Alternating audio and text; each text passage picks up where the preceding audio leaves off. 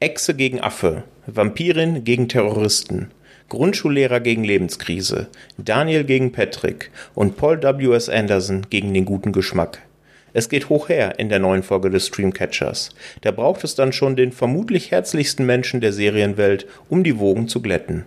Viel Spaß.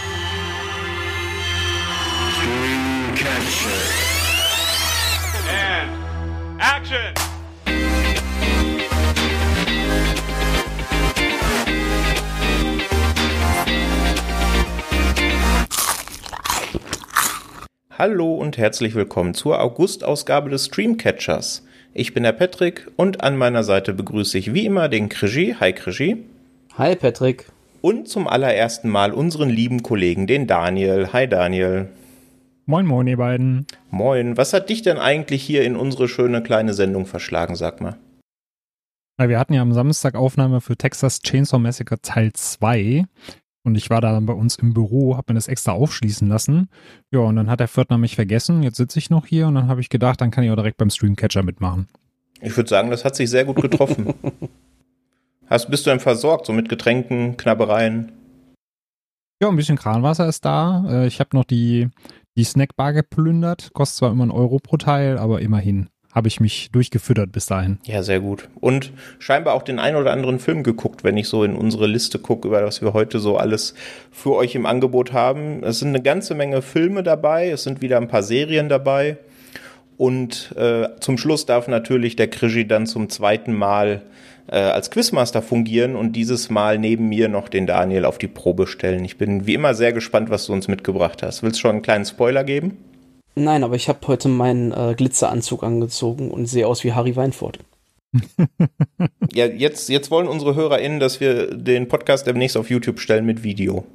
Ja, das könnte ich den liefern. Ich ziehe extra noch ein Hawaii-Hemd drunter. Und dann mache ich den Walter Freiwald und rufe noch euch aus. Daniel, Daniel, du bist dabei. Komm, komm runter. Ja. Patrick, du bist dabei. Ja. Ja, Aber 90 erst wenn der Schnäuzer steht, bitte. 90 Prozent unserer Hörerschaft müssen jetzt erstmal den Namen googeln, befürchte ich. Von beiden, meinst du? Nee, nicht alle so alt sind wie wir. Die kennen wahrscheinlich auch kein Slim Fast. Das kann sein, ja, das kann sein. Um Gottes Willen. Be be bevor wir noch weiter in Erinnerungen schwelgen, würde ich vorschlagen, wir widmen uns dem ersten Film des heutigen Programms. Das ist ein recht aktueller, den ihr auf Prime anschauen könnt. Und zwar geht es um Jolt und da möchte uns der Daniel ein paar Worte zu sagen. Genau, Jolt ist eine Amazon Original Produktion. Original, oh Gott, stolper ich direkt schon drüber. Mit äh, Kate Beckinsale in der Hauptrolle. Sie spielt die Türsteherin Lindy, die unter einem Aggressionsproblem leidet. Und das Ganze sieht so aus, dass Lindy sich immer hochschaukelt und ja, dann gewalttätig wird, wenn sie da zu lange ihrer Aggression nicht Herr wird.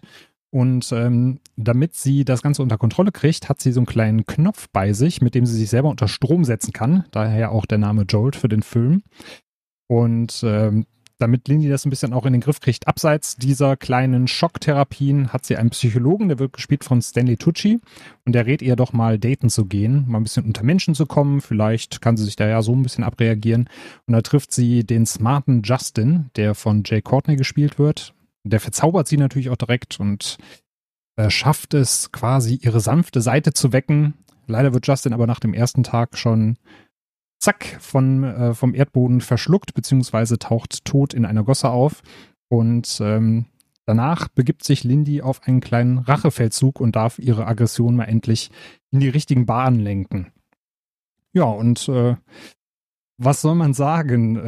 Ich, ich will jetzt nicht wieder alle Amazon-Produktionen über einen Kamm scheren, aber das war jetzt auch nicht so, für, für mich nicht so das Gelbe vom Ei. Es war halt sehr leichte Kost, kann man sich angucken, wenn man einfach mal das Gehirn ausschalten will und so eine Mischung aus äh, Crank und was haben wir denn noch? Wie, wie kann man den noch vergleichen? Crank und John Wick vielleicht. Crank und John Wick mit äh, Ich habe Atomic Blonde. Ah, also, ja, Atomic Blonde ist auch ein guter Vergleich, genau. Kann man sich dann auf jeden Fall angucken, wenn man da nicht zu, ähm, ja, zu anspruchsvolle Kost erwartet. Mich hat er nicht ganz abgeholt, aber es war auf jeden Fall mal was, was man sich so an einem, an einem äh, Abend, an dem man sich nicht mehr allzu sehr anstrengen möchte, wegschauen kann. Mhm. Grigi, würdest du da mitgehen? Du hast ihn auch gesehen, oder? Ja, hat Daniel eigentlich gut getroffen. Also es ist ja halt ein Film, der wie er schon sagt, auch, ich meine, wenn man Crank erwähnt, dann ist es, dann kann man sich schon vorstellen, wie sehr der Film überzogen eigentlich ist. Ähm, Im Unterschied dazu, finde ich, war Crank dann doch wesentlich erinnerungswürdiger, einfach aufgrund der ähm, ja, Momente, wo, wo, er sich mit immer äh, hochputscht, das Adrenalin hochputscht. Das, das ist bei mir schon hier bei Jolt komplett in Vergessenheit geraten, ehrlich gesagt. Ähm, aber halt Kopf ausmachen für so ein paar flapsige Sprüche, kurzweilig war das Ding, hat in 90 Minuten nie gelangweilt. Ähm, also da habe ich schon meine Zeit schlechter investiert, muss ich sagen. Also zum Abschalten ideal, definitiv. Hm, okay. Cat Beckinsale verkauft sich ja auch noch ganz gut für ihr Alter. Ihr, Daniel, Auf jeden Fall, ja. du, du hast ihn gerade mit John Wick verglichen. Wie ist denn die Action inszeniert? Ist es zerschnitten oder erkennt man was? ja, da sprichst du was an. Ähm, ob der zerschnitten ist, habe ich jetzt gar nicht mehr so in Erinnerung. Das liegt auch daran, dass äh, die Action halt sehr vergessenswert ist. Sie ist aber unglaublich lahm inszeniert. Also da gibt es eine Verfolgungsjagd, die findet irgendwie so ein bisschen in Zeitlupentempo statt. Ich weiß nicht, ob ihr diese South Park-Folge kennt, wo die Jungs mit einem Elektroauto fliehen, mhm. mit so einem kleinen Spielzeugauto mhm. an die mexikanische Grenze fahren in 5 km/h. So in etwa war das da, weil halt die Kulisse da jetzt auch nicht äh, das größte Budget hat. Also man hat dann so einen kleinen Stadtteil danach gebaut, den man auch unglaublich ansieht, dass das halt Pappkulisse ist. Und diese Verfolgungsjagd hat anscheinend dann eben auch in dieser Kulisse stattgefunden, weil die dann quasi mit 30 km/h durch diese Straßen da heizen. Äh, deswegen, äh, ja, also es ist auf jeden Fall kein Vergleich. Das ist eher die Prämisse, die da vergleichbar ist mit John Wick, aber ähm, actiontechnisch kann das auf jeden Fall nicht mithalten. Okay, ist aber relativ übersichtlich von der Spiellänge, oder? 90 Minuten hattet ihr gerade gesagt, oder? Mhm. Genau. Ah ja, okay. Aber eins möchte ich doch, äh, fällt mir doch noch gerade ein Action. Also es gab ja auch in, in, einem Krankenhaus da diese Verfolgung zu Fuß. Da fand ich war dann, das war eigentlich ganz cool gemacht von der Idee. Da ist man praktisch mit hinter ihr hergelaufen und hat dann immer so, ja, praktisch ist man mit um, um weggerannt mit ihr. Das fand ich, haben die eigentlich ganz cool gemacht. Ich weiß nicht, ob Daniel sich da erinnert. Ja, ich erinnere mich. Dass die hinter ihr praktisch hergelaufen sind und dann ist sie irgendwo gegenlaufen, hat man kurz mit der Kamera rübergeschwenkt, was war denn da und ist direkt hinter ihr wieder her. Mhm, die Idee ja. fand ich nicht schlecht. Das war eigentlich, man war eigentlich direkt mit drin, aber trotzdem auch trotzdem immer noch ziemlich lahm insgesamt. Also nicht erinnerungswürdig ja. genug. Ja, also, das war auf jeden Fall ja. im, im, Krankenhaus äh, ganz gut inszeniert. Ich habe mich jetzt beim Krankenhaus eher an eine andere Szene erinnert, äh, weil sie dann auch in eine Neugeborenen-Station stolpert. Ja, das Und auch. was da passiert, äh, ja, wenn man selber ja. Kinder hat, ist es nicht so feierlich. nee, aber ich habe trotzdem Idee, lachen müssen, weil ich es einfach so dösig war. Ja, genau, ich, richtig. Aber ja, Chapeau, weil es so dösig war schon wieder. Ne? Also es ist wirklich, man muss aus, den Kopf ausschalten, da darf man auch nicht drüber nachdenken. Äh, ja. Ich habe nur gedacht, gut, in Deutschland kriegst du das Kind neben dein Bett gestellt und nicht auf so eine Säuglingsstation. ja, jetzt wissen wir auch warum. Ja. Wegen, okay. dieser, wegen dieses Films. Also summa summarum eine vorsichtige Empfehlung, oder? Für einen seichten Abend. Doch. Okay. Wenn man einen wirklich ja. seichten Abend haben will. Ja. ja. Am besten und noch mit Alkohol und Freunden. The Tomorrow War mochte, der kann sich auch Jolt angucken, den ich mal. um Gottes Willen. Äh, okay, gut. Dann, ähm, wir bleiben beim Anfangsbuchstaben, wechseln aber, glaube ich, das Genre ziemlich hart und kommen zu einem Film, der für sechs Oscars nominiert war und ich glaube zwei sogar gewonnen hat und mittlerweile bei Sky im Programm ist. Und zwar Judas and the Black Messiah. Krischi, du hast den gesehen. Erzähl uns doch mal was dazu. Ja, und zwar geht's, äh, spielt der Film in den späten 60ern, ähm, ja, auf äh, wahre Begebenheit. Also es ist ja eine Filmbiografie ähm, von Regisseur Shaka King, den kennen jetzt, glaube ich, nicht so viele Leute. Ich habe jetzt auch selber erstmal nachschauen müssen, ob ich irgendwas von ihm kannte. Der ist jetzt eigentlich sein erst zweiter Film und das mit fast acht Jahren äh, Verzug. Und ja, war dann halt, wie du schon sagtest, der Film war für mehrere Oscars nominiert. Äh, hat auch dann halt entsprechend abgeräumt im Jetzt muss ich gerade mal selber nochmal gucken. Ich wollte gerade sagen, bester Film, den hat er aber ja nicht, eben nicht gekriegt, aber er war dafür auch mit unter nominiert. Bekommen hat er es für den besten Filmsong, der tatsächlich aber für einen Film dieser Thematik, auf die ich ja gleich nochmal eingehe, ähm, mich nicht so überzeugt hat. Wenn ich jetzt an damals Selma denke, mit äh, John Legend und Common, die dann äh, Glory da, das richtig geil präsentiert hatten, da kriege ich heute noch Gänsehaut. Und äh, der Film hat die Auszeichnung bekommen für bester Nebendarsteller. Nebenbei hat er zwei Nominierungen dort gehabt. Für die vermeintlichen beiden Hauptdarsteller, wie ich finde. Aber Ähm, Daniel Kaluuya, der man ja aus Get Out vielleicht kennt, der hat ihn hier bekommen und macht diesen Film auch mehr als sehenswert. Und zwar geht es in dem Film halt in den späten 60ern um einen Kleinkriminellen namens William O'Neill, der äh, gespielt wird von Lakeith Stanfield, der unter anderem bei Straight Outta Company dabei war, auch bei Get Out, äh, dort aber nur eine Nebenrolle hatte. Und dieser wird als Informant für das FBI ähm, eingeschleust bei den Black Panther, bei der Black Panther Party von keinem geringeren vom FBI als Jesse Plemons, den man ja auch aus vielerlei Sachen kennt, auch schon mehrfach hier erwähnt. Äh, Sehe ich immer gern, ist auch einer der mehr oder weniger Highlights dieses Films. Äh, trotz seiner sehr begrenzten Zeit und soll dann, wie gesagt, sich einschleusen, der William O'Neill bei der Black Panther Party, wo eben der Chairman, wie man da sagt, der Vorsitzende Fred äh, Hampton ist und er soll diesen halt versuchen, dabei, ja, auszuspielen und hier zu stürzen, dass die dann halt nicht weiter wachsen, dass sie nicht stärker werden, weil der ganz tolle Reden schwingen kann. Und Fred Hampton wird eben gespielt von Danny Kaluuya, der, wie gesagt, den Oscar auch dafür bekommen hat. Und das, ja, wenn man sagt jetzt zu Recht, ist ja mal relativ, ähm, da tue ich mich mal schwer, zu Recht eine Nominierung. Er als Stanfield, wie ich behaupten möchte. Der macht aber auf jeden Fall so einen guten Job da, dass ich, ich fand den Film teilweise recht zäh und man hat trotzdem immer noch weitergeguckt, einfach wegen Daniel Kaluuya, weil der das so gut gemacht hat. Man ist dem einfach gefolgt. Das hat Bock gemacht. Das war insgesamt manchmal für dieses doch eher fesselnde Thema, was dann halt ja, wie gesagt, auf wahrer Begebenheit, Black Panther Party, das hätte richtig groß werden können. Hat auch einen richtig starken Score dabei noch von Mark Isham, der ja auch den Score geliefert hat für einen meiner Lieblingsfilme, Warrior. Und trotzdem hat es diese ruhige und zurückhaltende Erzählweise, die ist manchmal ein bisschen. Also für mich persönlich war es nicht ganz meins. Es gibt auch viele Leute, wo ich mir sicher bin, das ist genau deren Geschmack. Und weil mich jedes Mal, wenn da eigentlich das Gefühl kam, jetzt kommt Spannung auf und scheinbar kommt jetzt so ein Höhepunkt, also diese typische Klimax, die man dann eigentlich hat, dann flachte plötzlich die Handlung einfach wieder ab und so nach Motto, ja, haben wir abgehakt für das Biopic und es geht weiter.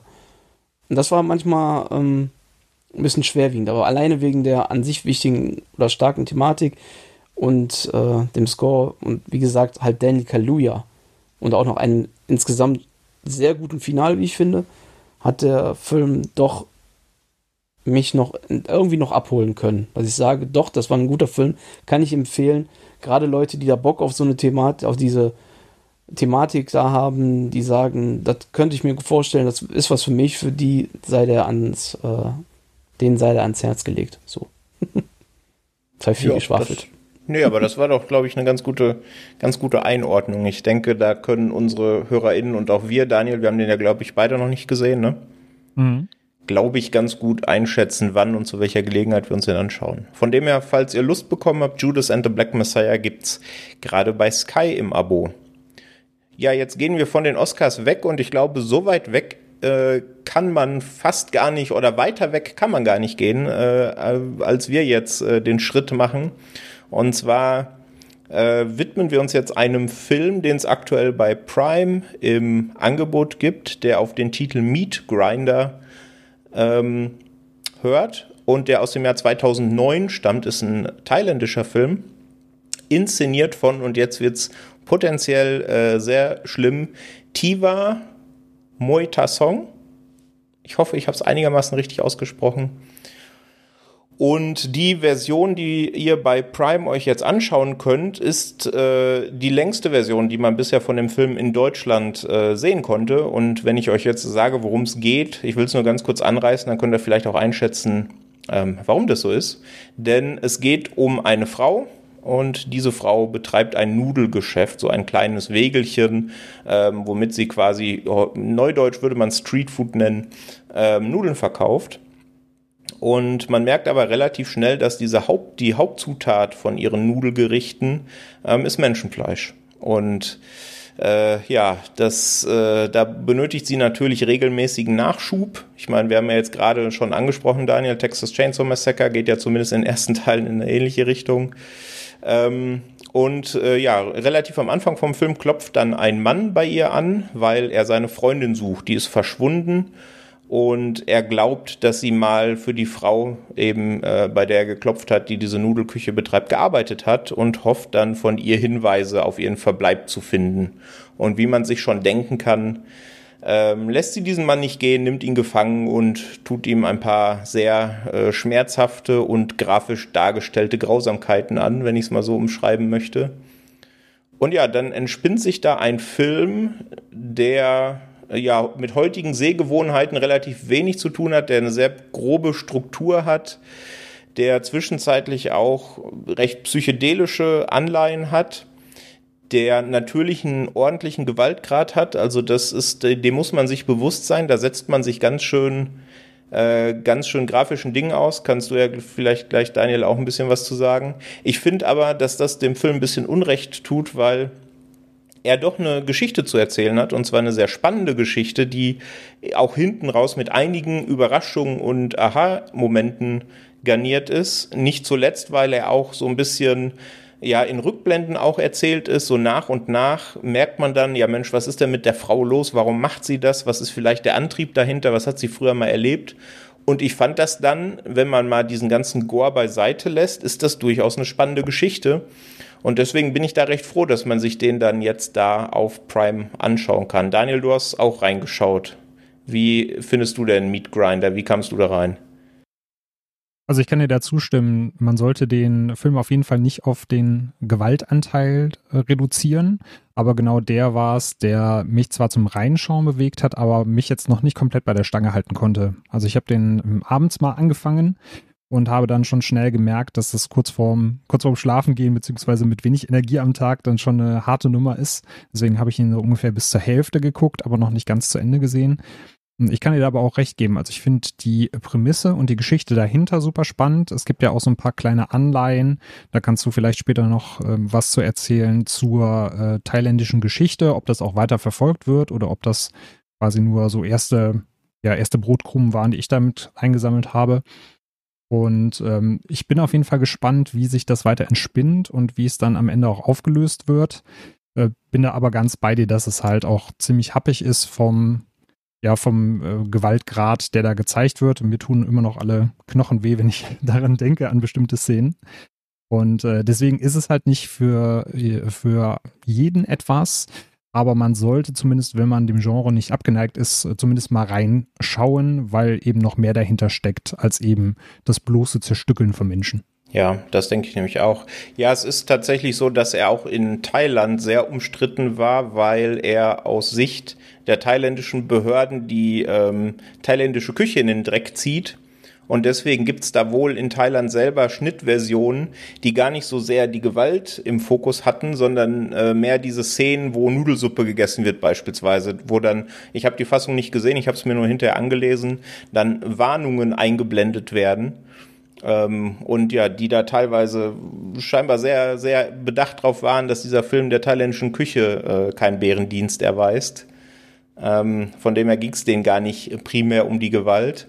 Aber auch in Deutschland gab es, wie gesagt, bisher noch nicht die Langfassung zu sehen. Und äh, ja, die könnt ihr euch jetzt auf Prime anschauen. Wie gesagt, wenn man mit den Grausamkeiten klarkommt, man merkt das relativ schnell, weil ich glaube, es dauert keine zehn Minuten, bis es zur Sache geht, oder? Ja, ich glaube, bis zur, genau, bis zum ersten Abschnibbeln von Körperteilen dauert es, glaube ich, so fünf oder zehn Minuten und dann geht es schon los. Ja, genau. Und wenn euch das nicht abschreckt, dann gebt dem ruhig mal eine Chance. Ich finde, inhaltlich hat er es eigentlich verdient. Genau, von dem her Meat Grinder bei Prime, falls euch das anspricht. Bei Netflix äh, gibt es auch jetzt sehr aktuell einen Film zu sehen, den ich mir vor ein paar Tagen angeschaut habe und ich vor, im Vorhinein überhaupt keine Ahnung hatte, was mich erwartet, weil ich Trailer geskippt habe und auch Rezensionen geskippt habe, bis auf Bewertungen. Die habe ich mir schon angeguckt. Die haben mich dann ähm, ein bisschen heiß gemacht auf den Film. Ähm, und das fand ich eine sehr schöne Herangehensweise. Das hatte ich schon lange nicht mehr. Dementsprechend möchte ich das euch auch ermöglichen, falls ihr da noch nichts von gehört habt, dass ihr ähnlich unvorbelastet an den Film gehen könnt. Deswegen versuche ich mich da inhaltlich relativ kurz zu halten. Ähm, Krischi, du hast ihn auch gesehen, du kannst dann vielleicht gleich ergänzen, falls du meinst, ich habe inhaltlich irgendwas, irgendwas unterschlagen. Und zwar geht es um Beckhead, den könnt ihr jetzt, wie gesagt, auf Netflix sehen. Und in Beckett spielen erstmal zwei sehr bekannte und berühmte Schauspieler mit, nämlich äh, John David Washington und Alicia Vikander. John David Washington spielt eben namensgebenden Backend. Äh, Backend, ja, Backend ist auch schön. David Backend. David Backend, wer kennt ihn nicht, der bekannte Fußballer. Ähm, genau, und Alicia Vikander spielt seine Frau April und die beiden machen eigentlich einen relativ entspannten Urlaub in Griechenland. Zumindest wollen sie das machen und das wirkt auch in den ersten zehn Minuten so. Dann passiert allerdings ein Unfall und dieser Unfall stellt alles komplett auf den Kopf weil plötzlich äh, ja, sind sie nicht mehr gemeinsam in diesem Urlaub und plötzlich sind auch irgendwelche ganz merkwürdigen Gesellen hinter denen her. Und sie verstehen natürlich so gut wie kein Griechisch. Dementsprechend gibt es auch eine Sprachbarriere, die das alles noch undurchsichtiger macht. Und ja, in diese Situation wird man eben gemeinsam äh, mit den Darstellern reingeworfen. Und viel mehr möchte ich da eigentlich zum Inhalt gar nicht sagen. Das ist der zweite Langfilm von Ferdinando Cito Filomarino. Und ja, ich muss sagen, der hat mich sehr überrascht. Ich finde er erstmal, er sieht großartig aus. Ich finde, er sieht aus wie ein Kinofilm und er sieht nicht aus, und das kann man ja Netflix-Produktionen manchmal vorwerfen, wie so ein typischer für Netflix eben produzierter Film. Ich fand nur so in der zweiten Hälfte, wo man langsam dann gewahr wird, was steckt denn eigentlich dahinter und da will einem das Skript alles möglichst detailliert erklären. Und als dann auch noch die letzte Frage äh, beantwortet wird vorm letzten Drittel, da weiß ich nicht, ich weiß nicht, ob ich das gebraucht hätte. Ich fand, der hat vorher so viel Spannung aufgebaut und so viel cooles Zeug erzählt, dass so dieser Reveal, der hat mich so ein bisschen rausgebracht. Und danach geht der Film auch noch ordentlich weiter, weil eben äh, ja, da noch ein paar andere Sachen äh, passieren, auf die wir nicht näher eingehen wollen. Ähm, da ist er am Ende er ein bisschen in meiner, in meiner Gunst verloren. Äh, aber allein wegen des, wegen des starken, wegen der starken ersten Stunde möchte ich den äh, definitiv empfehlen. Und ja, falls ihr das ein ähnliches Erlebnis haben wollt wie ich, dann schaut euch auch vorher keinen Trailer an. Äh, Krischi, du hast den auch geguckt. Was wusstest du im Vorhinein über den Film? Ähm, ich hatte irgendwann im Mai, Juni, glaube ich, ähm, mir irgendwann mal einen Trailer dazu angeguckt und habe gedacht, ach komm, John David Washington wird schon passen und habe dann auch gar nicht weiter mich damit beschäftigt, bis der Film oder eigentlich nur damit beschäftigt, weil ich ja die Review schreiben ähm, wollte, musste, dass der, äh, wann der denn rauskommt, weil ich ursprünglich hieß es mal äh, August, Ende August, dann war es jetzt doch der 13. August musste mich entsprechend da nur drauf vorbereiten. Ansonsten habe ich mich da einfach mal ganz unvorbereitet reingeschmissen und geschaut, was dann da auf mich trifft. Und eigentlich hast du es schon perfekt geschrieben. Der ist am Anfang richtig gut, so die erste Hälfte, richtig spannend und einfach dieses Unwissen, was man auch mit der Figur da hat, ähm, hält den auch schön spannend. Ein super Score, den wir da haben, der das, ich fand diese Klänge einfach, die haben das immer so richtig schön auf die Spitze getrieben, so diese Spannung. Also wie so ein, wie so Nadelstiche, die man auch noch mal so kriegt, so tick, tick, tick. Also keine Ahnung, wie ich das jetzt besser beschreiben soll. Mhm. Aber die es dann noch einmal richtig nervlich, äh, ja, also richtig super unter, untermalt haben. Wir haben da tolle Bilder von Griechenland. Ähm, die, äh, ja, die Verfolgungsjagden waren toll, die waren packend gemacht. Ja, und wie du dann sagst, dann kommt dann irgendwann diese, diese Reveal, diese Auflösung. Und da verliert, da geht ihm irgendwie komplett die Puste bei aus. Ähm, ich bin am Ende auch nicht mehr so reingekommen, wie ich wollte. Also ich war mal so von 5-Sterne-Bewertung, wie man ja bei Letterbox so schön geht, oder auch bei uns bei den 5 Toastscheiben, war ich mal doch bei richtig starken 4 bis 4,5 schon fast mal gewesen. Ähm, hatte sehr viel Hoffnung während des Films bekommen und ja, dann waren es dann immer noch gute dreieinhalb, weil John David Washington einfach auch einen mega Job abliefert, wie ich finde. Der trägt dann den Film unglaublich gut. Alles, was sonst mitspielt, ist ähm, ja, Pustekuchen, sage ich jetzt mal. Da bleibt keiner so dauerhaft in Erinnerung und er macht es einfach klasse. Das ist dann einfach mal so auch so ein richtig schön zu sehen. Ein, nicht einen Supermann, den man da hat, der jetzt äh, da einer Verschwörung oder so auf die Gründe geht, sondern einfach nicht weiß, warum er jetzt gerade da hier zur Zielscheibe geworden ist und nur um sein Überleben kämpft und einfach nur versucht, irgendwie seine Haut zu retten. Fand ich diesbezüglich richtig gut. Ja, genau. Also alles, wo er versucht, seine Haut zu retten, fand ich auch super. Es wird dann eben noch so ein Politik-Subplot aufgemacht, ohne zu viel verraten zu wollen. Und der wird in der zweiten Hälfte dann mehr und mehr zum Hauptplot und das hat mir dann irgendwann nicht mehr so richtig getaugt. Aber allein wegen der tollen Bilder, allein wegen John David Washington kann man dem durchaus eine Chance geben, würde ich auch sagen. Also Beckett gibt's bei Netflix zu sehen. Und nachdem wir jetzt äh, vom Meat Grinder von Thailand bis nach Griechenland gewandert sind, gehen wir jetzt, wenn mich nicht alles täuscht, nach Frankreich. Da hat der Krischi nämlich einen Film bei Prime entdeckt, der Alibi.com heißt. Erzähl uns doch was dazu. Genau, das ist nämlich ein, oder eigentlich muss ich mal anders anfangen. Das ist so, dass ich seit Willkommen bei den Sties, ich fange bewusst so an, mag ich sehr gern französische Filme, was mal ein gewisser ziemlich beste Freunde befeuert hat, weil ich mich sehr mit diesem Humor äh, ja, identifizieren kann, das ist vielleicht zu viel, aber ich mag ihn sehr gerne. Auch ein äh, Monsieur Claude mag ich sehr gerne, weil ich aus einer äh, in, oder innerhalb einer sehr multikulturell behafteten ähm, Familie lebe, die äh, sich gerne auch mal immer die ähm, übelsten Klischees vorwirft.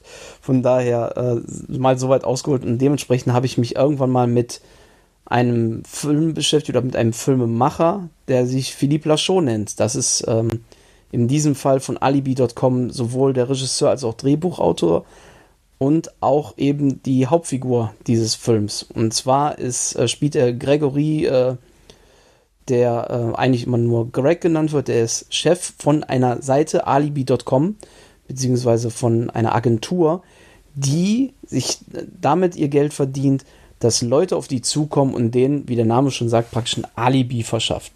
Und ähm, als Beispiel, ein Mann hat, äh, sieht aus wie so ein Trauerklos und ähm, das ist, der wird gespielt von Kat Merat, der hat da wirklich nur eine ganz kleine Rolle. Das ist ähm, unter anderem der Hauptdarsteller halt von Willkommen bei den Sties. Und der sitzt da wie Trauerklos bei seiner Frau, die ist ständig am Meckern und ähm, ja, dann geht er seine Mutter besuchen, sagt er, und da versteht sie anscheinend die Frau nicht und deswegen bleibt die zu Hause. Und das macht er regelmäßig, um die zu pflegen. Im nächsten Moment sieht man, dass der dann äh, schön mit Shampoos und Anzug ähm, einen riesigen Jet besteigt und da wartet dann halt auch schon Greg und seine Mitarbeiter. Und da erfährt man dabei, ja, der hat schon vor einiger Zeit im dickem Lotto gewonnen ähm, wartet aber nur, bis die Scheidung durch ist und verschafft denen dann halt immer dann entsprechend Alibis, dann schon äh, Parktickets und irgendwelche anderen Sachen, damit das halt eine weiße Weste immer gibt, falls jemand es mal nachprüft und so weiter und so fort. Und natürlich gibt es auch viele Leute, die dort dann ähm, untreu sind und damit ihre Affären dann entsprechend dann ein bisschen äh, vertuscht werden. So kommt es dann eines Tages, dass ähm, Greg jemanden äh, unter seinen Kunden hat, äh, dem, bei dem, dem auch bei so einer Affäre hilft. Und später geht er mit seiner ähm, Freundin, recht frischen Freundin, ich weiß gar nicht, nee, die sind schon länger, glaube ich, zusammen, ist auch jetzt eigentlich wurscht. Ähm, auf jeden Fall geht er die Eltern besuchen, lernt die Eltern kennen und plötzlich öffnet ihm sein Klient äh, die Tür, dem er bei der Affäre geholfen hat. Und das ist dann halt der Vater. So, und äh, den Rest kann man sich ja dann denken. Das gibt dann natürlich irgendwelche Zwistigkeiten, wo er sich selber schon beinahe Alibis dann bauen muss. Und ich finde, das ist halt wirklich super witzig, wer äh, viele Filme kennt, der sieht auch ganz viele Anleihen zu anderen Klassikern, ein bisschen Star Wars hier, ein bisschen Fast and Furious da. Ähm, da haben die sich von allem irgendwas, das klingt jetzt ein bisschen bekloppt, da haben die aber sich in so manchen Szenen einfach so Momente dann geschnappt davon, die daran auch erinnern sollen. Und es ist super witzig, man hat da einen Riesenspaß auf einmal bei. Und wie gesagt, Philippe Lachon, der hat auch andere tolle Filme gemacht, unter anderem Projekt Babysitting, der kam ein paar Jahre davor, den gibt es auch auf Prime zu sehen. Und äh, ja, der Nachfolger Ab in den Dschungel habe ich vorhin noch geguckt, den gibt es leider aktuell dort nicht, aber den kann man sich auch gerne mal aufschreiben. Das sind alles sehr witzige Filme, wie ich finde, kann ich sehr empfehlen. 90 Minuten, das ist auch wirklich ähm, nicht viel, was man investiert an Zeit und man wird es gar nicht merken, wie schnell die Zeit vorbeigeht, weil der Film so turbulent witzig ist und sehr ans Herz gelegt. Also schaut mal rein, macht Spaß. Ich habe immer sehr viel gelacht, schon zweimal geguckt. Ja, das ist doch ein, eine, eine sehr schöne Brandrede für den Film, würde ich sagen. Ich weiß nicht, Daniel, hast du da Bock drauf? Schon als du gesagt hast, äh, Krischi, willkommen bei den Sties, da war ich direkt dabei. Von daher, ich mag da auch diese Richtung, also willkommen bei den Sties, nicht zu verzollen, ist ja, glaube ich, auch noch, steckt ja auch so in die ähnliche Kerbe. Äh, ich habe tatsächlich von dem Film bisher noch nichts gehört, aber den setze ich mir auf jeden Fall auf die Liste dazu muss ich aber sagen, also jetzt, äh, das ist jetzt nicht zu verzollen, willkommen schießt ist ja Danny Boone, der hat schon, wieder eine andere Humorart. ich würde das irgendwo in der Mitte setzen zwischen Willkommen bei Stieß und so einem Monsieur Claude. Also das ist jetzt schon ein bisschen die, die Hangover-Variante in Anführungsstrichen. Für französische Verhältnisse. Also es ist jetzt nicht, wie nicht zu verzollen, so ein ganz dezenter Humor. Die hauen da schon ein bisschen mehr auf die Kelle und wollen ein bisschen kein Pipi-Kaka-Humor, aber definitiv äh, die gehen auch ein bisschen, na, gehen die unter die Gürtellinie? Nee, eigentlich nicht. Ich weiß nicht, wie ich es gerade am besten beschreiben soll. Gehen Sollte man gucken und dann kann man, hm? Die gehen auf den Bauchnabel mit den Witzen. Im Zweifelsfall, ja. Also ist jetzt nicht, ist wirklich so knapp immer davor, aber bei weitem noch nicht so schlimm. Okay. Also alibi.com könnt ihr euch bei Prime anschauen, wenn ihr mögt. Wir bleiben bei Prime, wechseln aber das Genre und sind bei einem durchaus bekannten Regisseur, aber ich glaube einem seiner unbekannteren Filme, und zwar Unsane von Steven Soderbergh, gibt es jetzt auch bei Prime zu sehen. Daniel, da wolltest du ein paar Worte zu sagen. Genau. Ich bin damals auf den Film gestoßen, weil ich mich mehr und mehr damit beschäftigt habe, wie Mobile Filmmaking funktioniert.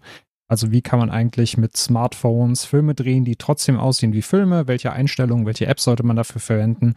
Und da wurde immer ein Beispiel mit angeliefert, und zwar Unsane, ausgeliefert von Steven Soderbergh. Das ist ein Film aus dem Jahr 2018.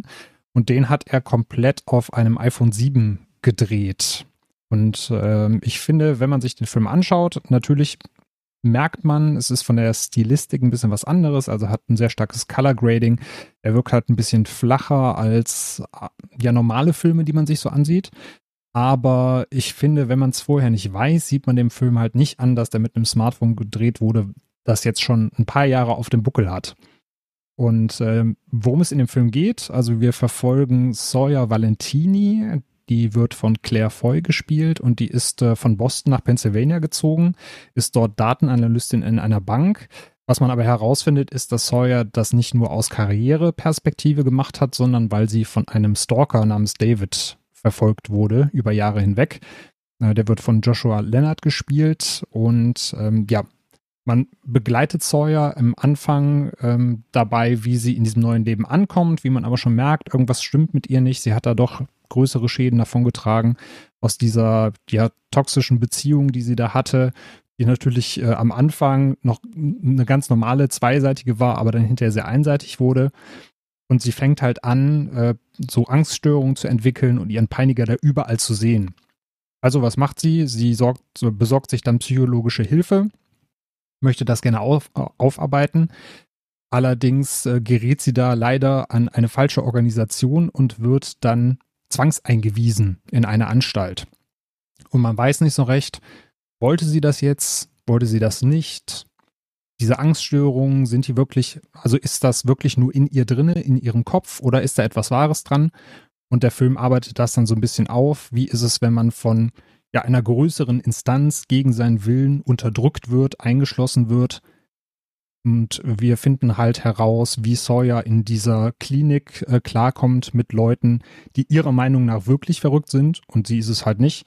Oder ob da eben doch was Wahres dran ist. Und das fand ich von der Prämisse her sehr spannend. Ähm, ich finde es, wie gesagt, immer noch beeindruckend, dass der Film eben nur mit einem Smartphone gedreht wurde. Das sieht man ihm tatsächlich, ja, an manchen Stellen natürlich an, aber er wirkt trotzdem sehr hochwertig. Ich finde es vom, vom Schauspiel äh, sehr ansprechend. Und ich war auf jeden Fall auch bis zum, äh, bis zum Ende mit dabei. Hat teilweise auch so ein paar ja sehr blutige, splatterige Szenen. Äh, hätte man auch nicht erwartet, wenn man sich den Film oder die Prämisse so am Anfang angeschaut hätte. Aber er hat mich auf jeden Fall ähm, gut unterhalten. Ich glaube, du hattest den auch gesehen, Patrick, ne? Ja, genau. Ich habe den damals im Kino gesehen und fand auch, dass der auf der Kinoleinwand super wirkt. Also, wie du es gerade richtig gesagt hast, wenn man nicht weiß, dass der mit dem Smartphone gedreht wurde, dann erkennt man es nicht unbedingt. Also er sieht echt gut aus. Ich fand die Prämisse äh, ähnlich wie du auch wahnsinnig spannend. Ich meine, das ist natürlich eine absolute Horrorvorstellung, ne? wenn man glaubt, man ist noch vollkommen Herr seiner Sinne, aber alle im Umfeld sehen das offensichtlich anders. Wann fängt man da an sich selber zu zweifeln? Was geht da in einem vor? Das fängt da schon ganz gut ein. Ich finde, Richtung Ende ist das alles schon ein bisschen arg konstruiert, finde ich. Da geht er mir fast ein bisschen zu weit. Und die Härten, die dann kommen, waren auch für mich wahnsinnig überraschend. Ähm, aber mich kriegt man damit ja eigentlich immer. Deswegen fand ich es jetzt auch nicht wirklich störend oder sowas. Also ich war da, ich war da sehr angetan und finde auch, dass der äh, ein bisschen mehr Öffentlichkeit verdient hat, weil der hat, glaube ich, am, im, in, im Boxoffice, glaube ich, weltweit 14 oder 15 Millionen oder sowas eingespielt. Ich meine, gut, der hat auch wenig gekostet. Ähm, aber finde schon, dass äh, den könnten sich durchaus ein paar mehr Leute anschauen, weil der auf jeden Fall mindestens ein sehr interessantes Thema bespricht und das auch mit der notwendigen Ernsthaftigkeit tut, ja. Und ich glaube, das ist auch ein Thema, in das sich jeder hineinversetzen kann. Also es gibt ja, äh, kann man schon mal vorwegnehmen, ähm, ihr wird das auch so vermittelt, dass sie da auch nur eine bestimmte Zeit jetzt da sein muss. Also sie steht unter Beobachtung und müsste eigentlich nichts tun, außer die Füße stillhalten und würde dann irgendwann rauskommen. Aber dass sie trotzdem halt in dieser Umgebung mit diesem Druck immer zwischendurch die Nerven verliert und man nicht weiß, hält sie die Zeit jetzt durch oder nicht. Das ist, finde ich, auch eine Prämisse, mit der man selber was anfangen kann. Und ich wüsste auch nicht, wie ich reagieren würde, wenn man mich da gegen meinen Willen drin festhalten würde. Ja, genau. Das sind eben solche Gedankenexperimente, die man dann auf jeden Fall für sich selber hat, wenn man sich den Film anschaut, ja. Genau, also Unsane mit dem wunderschönen deutschen Untertitel ausgeliefert. Könnt ihr euch bei Prime ab dem, ich glaube 26.08. ist es, anschauen. Also müsst ihr noch ein paar Tage warten und dann gibt es den bei Prime im Abo inklusive. Ab dem 20.08., also wenn ihr diese Folge hört, dürfte er eventuell schon rum sein. Wir nehmen hier am 17.08. auf. Für uns liegt es noch in der Zukunft. Kommt ein Film zu Sky, der im, ich glaube, es war schon letztes Jahr, oder? Krigi, korrigiere mich da gleich, im im Rahmen der Pandemie verschwimmt das ja alles so ein bisschen. Er gehört auf jeden Fall zu den besseren Filmen, die ich in der letzten Zeit gesehen habe. Und zwar geht es um vergiftete Wahrheit. Ja, ich bin mir da auch sicher, dass der ähm, untergegangen. Also der war auf jeden Fall während der Corona-Zeit gekommen. Ich weiß jetzt nicht mehr, ob es Oktober, August war. Der war auch teilweise schon davor. Ähm, meine ich auf diversen Festivals oder ähm, kleinen Veranstaltungen gelaufen ist, wie gesagt, dann halt durch die verschiedenen Lockdowns und durch die Pandemie dann komplett erstmal untergegangen. Manch einer behauptet auch ein bisschen, ähm, ja, verschwörungstheoretischer, dass das dann auch andere Gründe hatte, dass der Justizthriller hier ein bisschen untergegangen ist, aber das lasse ich jetzt mal so stehen. Ich erzähle erstmal, worum es hier geht bei Vergiftete Wahrheit oder Originaltitel Dark Waters. Das trifft äh, ähnlich gut. Also beide Titel zusammen ergeben eigentlich fast schon den Inhalt. Es geht um vergiftetes Wasser, kann man sagen. Und zwar wird der Wirtschaftsanwalt äh, Rob, äh, ich glaube Billot wird es ausgesprochen, den spielt hier Mark äh, Ruffalo. Ähm, der arbeitet in einer großen Kanzel äh, Kanzlei in Cincinnati, ist gerade zum Partner ernannt worden, also so das ähm, ja, große Ziel eines Wirtschaftsanwalts, was man haben kann von einer renommierten Kanzlei, irgendwo Partner zu werden. Und plötzlich steht eines Tages äh, Wilbur Tennant, das ist ein Farmer aus äh, Parkersburg, West Virginia, also dem Nachbarstaat, ähm, in der Kanzlei und drückt ihm einfach Kassetten in die Hand und bittet ihn, ihn zu vertreten. Die, äh, Großmutterchen oder Tante, ich bin mir da nicht mehr so sicher von. Äh, Rob Bilott ist, ähm, kommt ebenfalls aus der Stadt und hat gesagt, geh doch mal zu meinem Enkel, Neffen. Der kann dir bestimmt helfen. Und äh, dann fährt auch tatsächlich Rob mal ähm, dort zur Farm hin und ähm, schaut sich das an, weswegen er ihn überhaupt vertreten soll. Und zwar ist es so, dass dann eine große Anzahl der Kühe von äh, Wilbur Tennant vom Farmer sich eine Zeit merkwürdig verhalten hat und die sind dann auch verendet auf rätselhafte Weise. Und der Farmer hat halt vermutet, dass die Kühe durch ähm, die auf seinem Grundstück an oder durch die an seinem Grundstück grenzende Fabrik von einem Chemiekonzern ähm, vergiftet wurden. Und ähm, für gewöhnlich vertritt halt Bilot eben diese Chemiekonzerne. Und durch, dadurch, dass er halt die Farm da besucht hat und auch wirklich da ein paar komische Sachen äh, findet, äh, tut er sich trotz des Interessenkonflikts dann ähm, der Sache annehmen und interessiert sich immer mehr für und fördert dann so manche Wahrheit ans Tageslicht, die der Konzern da gerne verborgen gehalten hätte. Und da sind dann da möchte ich auch gar nicht zu viel, das sollte man sich angucken, das kann ziemlich auf die Magengrube gehen. Ich finde, das war dann so ein Film, der hat sich so ein bisschen, ich hatte da so für mich im Kopf Aaron Brockovich, Spotlight, Filme, die auf wahrer Begebenheit beruhen, wo auch dann für, ähm, ein bisschen Umwelt, ein bisschen, was mehrere Menschen betrifft, ähm, angeschnitten hat, der wirklich hart, teilweise Schlag, einen harten Schlag mir in die Magengrube verpasst hat, dass ich am Film erstmal ähm, meine Pfannen aussortiert habe. Und mehr sage ich dazu auch nicht. Das, äh, da kann jeder danach, der, jeder, der ihn kennt, vielleicht schmunzeln und jeder, der ihn noch nicht kennt, vielleicht danach verstehen, was ich damit meine. Also insgesamt ein Film, über dem ich im Vorfeld und über dessen Thematik ich nicht genug wusste und ähm, stark fand, wie es mir hier verpackt wurde. Ich hatte während des Films wirklich, war ich sauer, fassungslos, hasserfüllt, äh, fühlt mich teilweise auch echt hilflos. Und mit jeder Wahrheit, die hier zutage kommt, wie ich schon erwähnt habe, ähm, war eine Herausforderung für meinen Magen. Und ich kann mich nicht erinnern, wann mich ein Film in dieser Art über zwei Stunden so gefesselt hat und ins Mark erschüttert. Haha, Mark Ruffalo, ne? Und ähm, ja, ist keine Prämisse, die zu guter Laune einlädt, am Ende einen mit einem guten Gefühl hinterlässt, aber trotzdem einen Stoff, den ich sehr wichtig fand und der, ja, auf jeden Fall anschauen. Ich fand, das war ein großartiger Film, eine starke Thematik, die jeden hier was angeht. Ja, absolut. Gehe ich komplett mit. Ich fand den auch äh, ja, sehr ernüchternd, äh, aber auch einfach wahnsinnig gut umgesetzt. Das ist einfach ein, schlichtweg ein sehr, sehr guter Film über eine sehr wichtige Thematik, über die gesprochen werden muss. Äh, und viel mehr kann man dazu eigentlich nicht sagen. Du hast es schon perfekt ausgeführt. Äh, Mark Ruffalo zeigt einfach einmal mehr, was für ein unfassbar guter Schauspieler ist. Und ja. ja. wer sich den Tag so richtig vermiesen kann, kann dann ja Mark Ruffalo Double Feature machen. Erst Spotlight, dann vergiftete Wahrheit. dann kann, kann der Abend losgehen. Ja, ja danach also, hast, ist die gute Laune endgültig weg.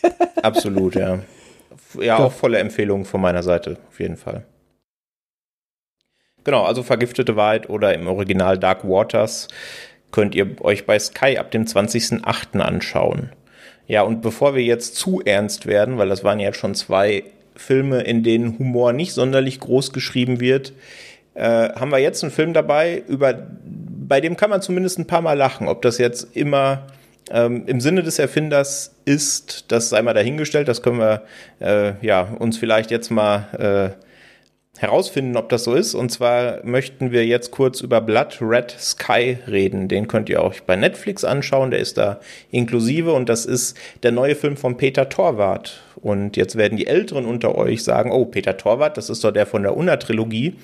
Wahrscheinlich wird das fast keiner, äh, aber trotzdem, also ich finde es sehr erwähnenswert, weil er einen meiner absoluten Lieblingsfilme, auf jeden Fall Lieblingsfilme aus Deutschland, aber auch generell beste Lieblingskomödien gemacht hat, nämlich Bang Boom Bang.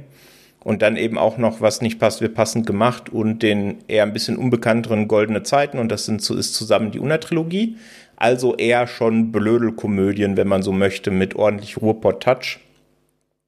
Das ist hier aber jetzt was ganz anderes, denn das ist ein Vampir-Horror-Thriller, sowas in der Richtung. Es geht nämlich im Kern um eine Flugzeugentführung und auf äh, Teil die, der, ähm, ähm, na, der Menschen auf dem Flugzeug sind eben Nadja und ihr Sohn Elias. Und am Anfang lernen wir, dass Nadja ähm, einen Spezialisten aufsuchen will, weil irgendetwas mit ihr nicht stimmt. Sie hat irgendeine merkwürdige Krankheit Allerdings, und da macht ja weder das Filmplakat noch der Trailer noch die Inszenierung von Netflix irgendeinen Hill raus.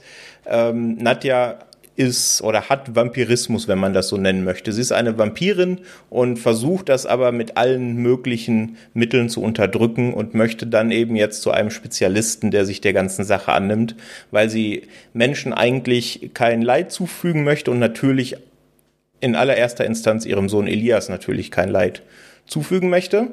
Ja, und dieses Flugzeug wird dann blöderweise entführt, so dass sie dann irgendwann sich entscheidet, ja, bevor jetzt hier alle sterben, äh, weil die Flugzeugentführer nichts Gutes mit dem Flugzeug vorhaben, also auch ihr Sohn und sie selber und alle anderen äh, Insassen, entscheidet sie sich dann quasi Full Riot zu gehen und ihren Vampirismus nicht mehr zu unterdrücken und sie sieht das als einzige Chance, wie äh, sie alle überleben können, diese Flugzeugentführung. Ja, und dann entspinnt sich eben der weitere Film. Das Ganze ist am Anfang schon eher so Richtung Drama, Thriller und die erste Stunde finde ich auch tatsächlich eigentlich sehr spannend, wenn es dann zu der Flugzeugentführung an sich kommt und man so langsam merkt, dass der schon in ordentliche Horror-Splatterbahnen will, der Film, dann wird es für mich ein bisschen schwächer, muss ich sagen, weil er diesen Splatter nicht komplett ausspielt. Der ist schon sehr hart, gibt da einige saftige Szenen, die den Gorehound auch aufmerken lassen, durchaus. Da ist natürlich auch einiges an CGI, äh, Blut und Gekröse zu sehen, was mir nicht so sehr gefallen hat.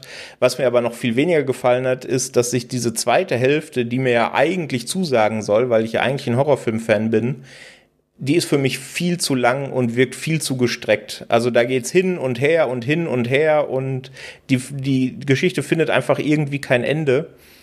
Äh, das stimmt nicht ganz, weil sie findet ein Ende und das, was sie dann irgendwann findet, das hat mir aber auch überhaupt nicht getaugt. Ich finde das Finale, das ist so faul, da hätte ich mir schon irgendwas, irgendwas Begeisternderes gewünscht. Vor allem, wenn man äh, Peter Torwart, also den Regisseur hinter den ganzen meinen Interviews hört und dann äh, mitbekommt, dass das so sein absolutes äh, ja, äh, Leibspeisenprojekt war. Das wollte er schon ewig machen, hat nie irgendwelche Leute gefunden, die ihm dafür Geld geben und hat das jetzt eben gefunden und den Film zu Netflix gebracht. Und das merkt man im Film schon an, dass da Liebe drin steckt. Er hat mich einfach nur nicht äh, komplett abgeholt. Aber ich finde, man sollte ihm auf jeden Fall eine Chance geben, weil in den einschlägigen Portalen gibt es auch durchaus Leute, die den mit, um wieder in, in Letterboxd äh, oder Filmtoast Wertungen zu sprechen, 3,5 bis 4 geben. Also manch einem hat der besser gefallen als mir. Deswegen vorsichtige Empfehlung ähm, von mir für Blood Red Sky. Daniel, du hast ihn auch angeschaut. Wo bist du so auf der Wertungsskala hängen geblieben? Ich bin tatsächlich bei einer 3, also nicht ganz bei deinen zweieinhalb, aber auch nicht bei den dreieinhalb bis vier, die den dann richtig gut fanden.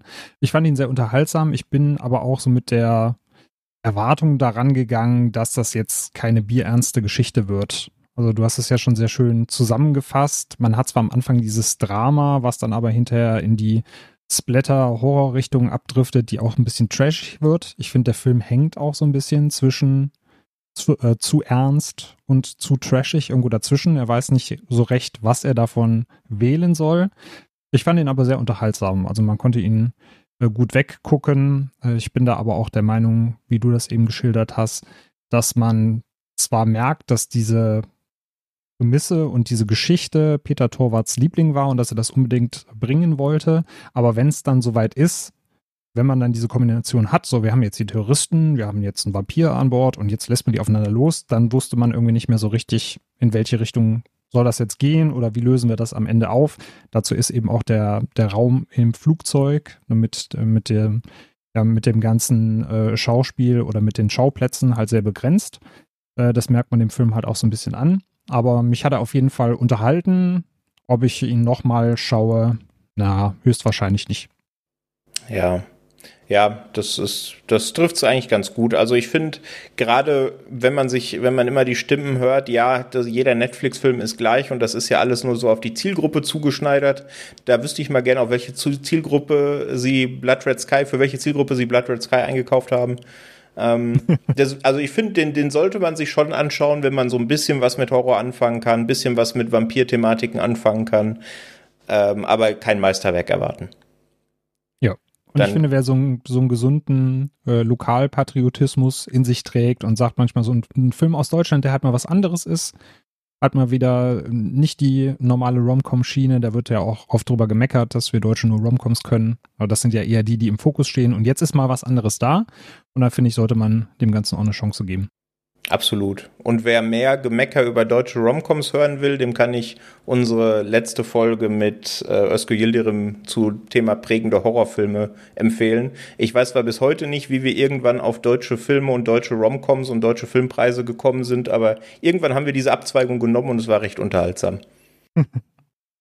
Ja, unterhaltsam ist vielleicht ein gutes Stichwort, wobei, wenn ich ehrlich bin, kann ich das gar nicht mehr so richtig nach äh, weil obwohl ich den Film, ich glaube, vor anderthalb oder vor zwei Wochen gesehen habe, habe ich so gut wie keine Erinnerungen mehr dran, wie ich in der Vorbereitung festgestellt habe. Aber ich habe Glück, weil ihr beide habt den Film auch gesehen. Daniel, du steigst sogar ein und erzählst uns, worum es in Birds of Prey geht. Genau, im Ganzen heißt der Film ja Birds of Prey and the Fantabulous Emancipation of One Harley Quinn. Also ein sehr sperriger Titel, der auch erst nach dem Suicide Squad Desaster, also wir reden hier vom ersten Suicide Squad, nicht jetzt vom Reboot, Schrägstrich von der Fortsetzung, ähm, ähm, da, da, wurde das Ganze nämlich so ein bisschen über den Haufen geworfen. Es stand eigentlich schon Birds of Prey als Film. Ähm, da sollte natürlich Harley Quinn, aber eben auch diese namensgebende Truppe aus weiblichen Heldinnen sollte damit vorkommen. Und dann kam eben dieses äh, ja, Suicide Squad Desaster. Alles wurde so ein bisschen umgeworfen. Warner hat äh, den, den Schnitt übernommen, hat den Film ein bisschen zerschnibbelt. Und das Ganze ist auch so ein bisschen auf Birds of Prey hinterher abgefärbt kann ja gerne mal einsteigen, worum es geht. Also thematisch setzt der Film tatsächlich an das eigentliche Ende vom Suicide Squad an. Ähm, Harley Quinn, die von Margot Robbie gespielt wird wieder, war ja mit dem Joker zusammen. Der hat allerdings Schluss gemacht, aber sie, ja, sie behält noch diese Fassade, dass sie eigentlich mit ihm zusammen ist, weil sie dadurch in Gotham unantastbar ist. Jeder weiß, ne, das Mädchen vom Joker, das fassen wir nicht an. Deswegen kann sie sich viel erlauben, ohne dass ihr da was passiert.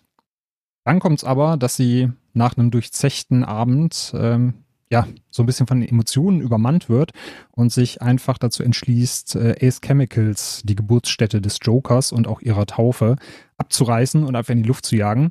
Und da weiß halt ganz Gotham, okay, mit Harley und dem Joker, das ist vorbei. Und dann beginnt äh, ja so eine kleine Katz- und Mausjagd.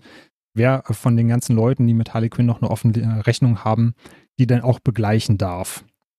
Und dann fängt es jetzt auch an, äh, dass der Film dann einmal so ein bisschen wirr wird und nicht genau weiß, was er denn sein möchte und was er erzählen möchte. Denn dann kommt nämlich noch zusätzlich noch so eine kleine Heist-Geschichte mit dazu. Es kommt noch ein Diamant ins Spiel, der sehr wertvoll ist. Und äh, ja, Gangsterboss Roman Sionis, äh, der ist vielen auch als Black Mask bekannt. Der wird von Ewan McGregor gespielt. Wie ich finde, übrigens äh, sehr großartig. Der ähm, ist auch so ein bisschen hin und her gerissen, ob er jetzt seine Rechnung mit Harley Quinn begleichen möchte oder ob er sie auf die Jagd nach dem Diamanten schickt.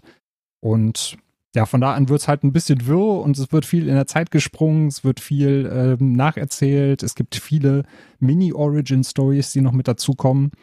Und wer sich denkt, ja, aber der Film heißt The Birds of Prey, jetzt hat der Daniel gar nichts zu Birds of Prey erzählt, das liegt daran, dass sie halt auch eigentlich nur eine kleine Nebenrolle spielen, sozusagen in diesem Film. Was ich halt äh, persönlich auch sehr schade fand, weil ich habe mich drauf gefreut, dass da eben eine Gruppe, äh, eine Gruppe von ähm, weiblichen Helden mit dazukommt, dass das auch mal wieder ein bisschen präsenter ist, dass man eben nicht nur die shiny Batmans und Supermans hat, sondern auch mal wieder ein paar Damen, die das Zepter schwingen dürfen.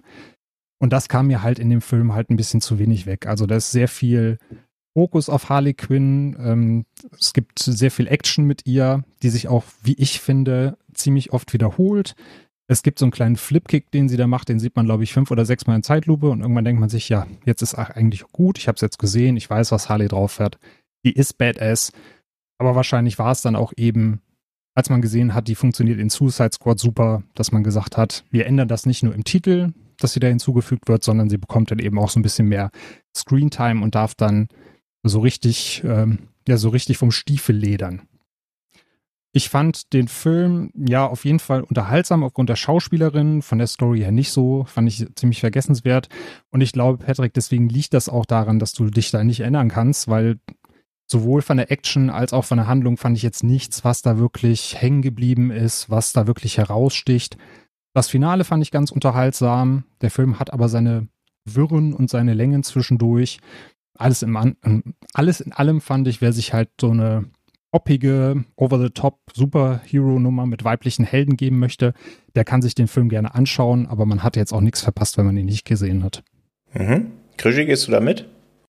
Ja, eigentlich hatte Dani das genau so auf den Punkt gebracht. Also ich hatte damals auch mal sehr Grausiges erwartet, weil DCU-Filme sind ja äh, in der Regel immer, äh, immer, man weiß ja nie, was man kriegt. Und ähm, ein buntes Potpourri. Und da muss ich sagen, fand ich, war der überraschend unterhaltsam. Ähm, ich fand den ein bisschen wirr in der Erzählweise. Das hat, glaube ich, Daniel jetzt nicht gesagt. Ähm, aber gut, letzten Endes ähm, war das aber auch mal ein frischerer Ansatz. Ähm, und wenn einem insgesamt vielleicht vieles egal ist, einige Action-Szenen durchaus ähm, zwar sich sehen lassen können und trotzdem dann wieder in Vergessenheit, war das auch manchmal überraschend brutal, wie ich fand. Und ja, wie Daniel so sagte, Margot Robbie ganz weit vorne. Ich fand äh, Mary Elizabeth Winstead noch erwähnenswert. Die fand ich als Huntress in dem Film ganz cool. Und Hugh McGregor war, fand ich äh, einerseits zwar mega übertrieben, aber auch wie Daniel sagt, das war schon, auf der anderen Seite war es auch schon wieder irgendwie genial. Also unterhaltsam ist der Film alle Male. Also wenn man ihn auslässt, hat man nichts verpasst und wenn man ihn guckt, tut es eigentlich auch nicht weh. Ja, ich denke, da, da würde ich auch mitgehen. Vielleicht verschwimmt das bei mir im Kopf auch ein bisschen, weil ich am Vorabend, glaube ich, den Suicide Squad von 2016 das erste Mal geschaut habe.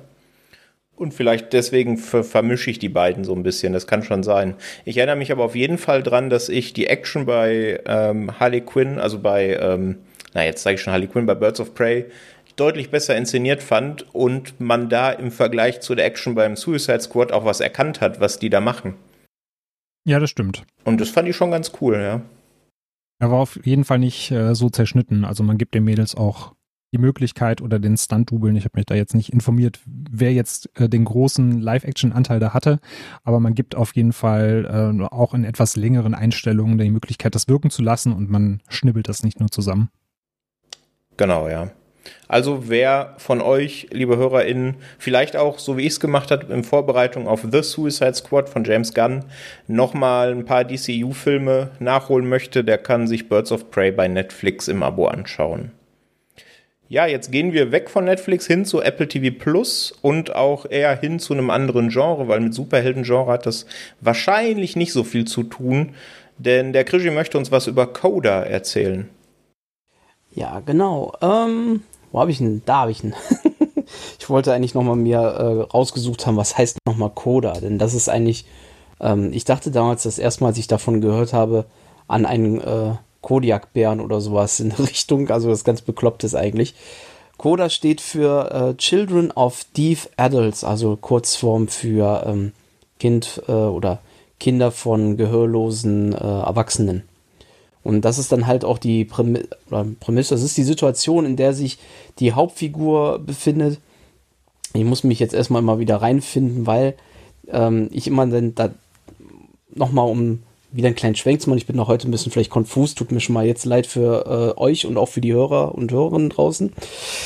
Ähm, und zwar ist, ich habe ja noch heute gesagt oder vorhin gesagt, ich mag sehr gern französische Filme, Komödien, seichtere Filme daraus. Und Coda basiert auf, oder ist das Remake eines französischen Films, der sich äh, zu Deutsch Verstehen Sie die Billets nennt. Und das ist auch dieselbe Prämisse. Deswegen muss ich aber jetzt mal, mal zwischendurch gucken, wie nochmal die Figuren hießen, weil ich das gerne durcheinander würfe, wie ich die Tage nochmal gemerkt habe nach dem Schauen. Und zwar geht es in Coda darum, dass äh, Ruby, gespielt von Emilia Jones, ähm, die einzige hörende Person in ihrer sonst taubstummen Familie ist. Also Vater, Mutter und ihr Bruder sind allesamt, ähm, können nicht hören und entsprechend können sie zwar Laute von sich geben, aber ähm, ist dann halt natürlich nichts äh, der Rede wert und es wird sich natürlich über Zeichensprache ähm, verständigt. Die Familie, beziehungsweise Vater und der ältere Bruder ähm, haben ein Fischereigeschäft oder beziehungsweise die haben ihren Kutter und tun Fische halt fangen und verkaufen die dann im äh, Hafen an die, an, ja, was, ist, was sind das? Das sind halt, ja, die Fischverkäufer, Unternehmer, die das dann halt entsprechend von den ganzen Fischern abkaufen und wieder zum teuren Preis selber verkaufen. Und dabei verdienen sie leider nicht gut und das ist dann halt, ähm, sie muss dann halt eigentlich immer mit auf dem Schiff sein, um zu helfen bei der Verständigung, um den Funk irgendwie im Auge zu behalten, falls sich da mal einer meldet, Küstenwache, wer auch immer, ähm, muss da entsprechend immer mithelfen. Was aber bei Ruby äh, dann noch da hinzukommt, neben der Tatsache, dass sie hören und ähm, nochmal sprechen kann, sie kann auch ganz hervorragend singen und liebt es auch zu singen. Und ja, das entwickelt sich dann irgendwann, dass sie sich das Gefühl hat oder die Lust bekommt, dann im Schulchor mitzumachen. Und es gibt sich immer mehr im Film, dass, ja, dass es eine Diskrepanz gibt zwischen dem, was Ruby eigentlich machen möchte, die in ihrem Abschlussjahr ist, nächsten Jahr aufs College gehen kann, von ihrem Lehrer gesagt bekommt, sie könnte an einer Musikschule ähm, aufgenommen werden, ein Stipendium oder was auch immer da bekommen. Entsprechend müsste sie eigentlich auch dafür lernen und proben. Gleichzeitig auf der anderen Seite die Verpflichtung gegenüber der Familie. Und das ist dann halt immer dieser Zwist, der eigentlich hauptsächlich mit im Vordergrund steht, neben sehr viel äh, schöner Musik Insofern, mein Resümee auch dazu ist, dass Coda ähm, ein sehr schöner Film ist, der sich in, zu dem Remake so verhält, dass er sich inhaltlich sogar nochmal verbessert, meines Erachtens. Musikalisch zwar zugänglich ist, wegen amerikanischen Songs statt französischen Ch Songs, Chansons, wollte ich schon sagen. Ähm, nicht ähm, in allem da besser ist, aber insgesamt ein sehr, sehr schöner Film, ein sehr emotional ergreifender Film. Man fühlt richtig die, ja, diese Verbindung, diesen Zwist. Ich finde, das ist ein ganz toller Coming-of-Age-Film, weil viele dieser Problematiken, also man kann sich toll in diese Figur hineinversetzen. Das liegt auch daran, weil Hauptfigur Emilia Jones ganz toll ähm, sich da um Kopf und Kragen spielt, da richtig voller Energie dabei ist, äh, auch rotzfrech manchmal so der Gesichtsausdruck. Man merkt richtig die Zerrissenheit zwischen Zorn und eigentlich, ich liebe ja meine Familie. Auch ähm, die Familie, die dann spielen, in dem Fall hier im Vergleich zu dem Original, sind es wirklich ähm, taubstumme Menschen, Schauspieler, die hier genommen wurden. Und auch ganz tolle Mimik, gerade vom Darsteller des Vaters von äh, Troy Kotsur. Den fand ich wirklich auch ganz stark dabei. Also ich kann den sehr empfehlen auf Apple Plus. Ist, glaube ich, auch ein, ich weiß nicht, ob es ein Exklusiv oder ein Original Apple Plus jetzt in dem Fall war. Kann ich, wie gesagt, sehr empfehlen. Und wer auch vielleicht mal gerne ins Original, ins Französische gucken möchte, den gibt es wohl bei ähm, einem von diesen Prime Channels.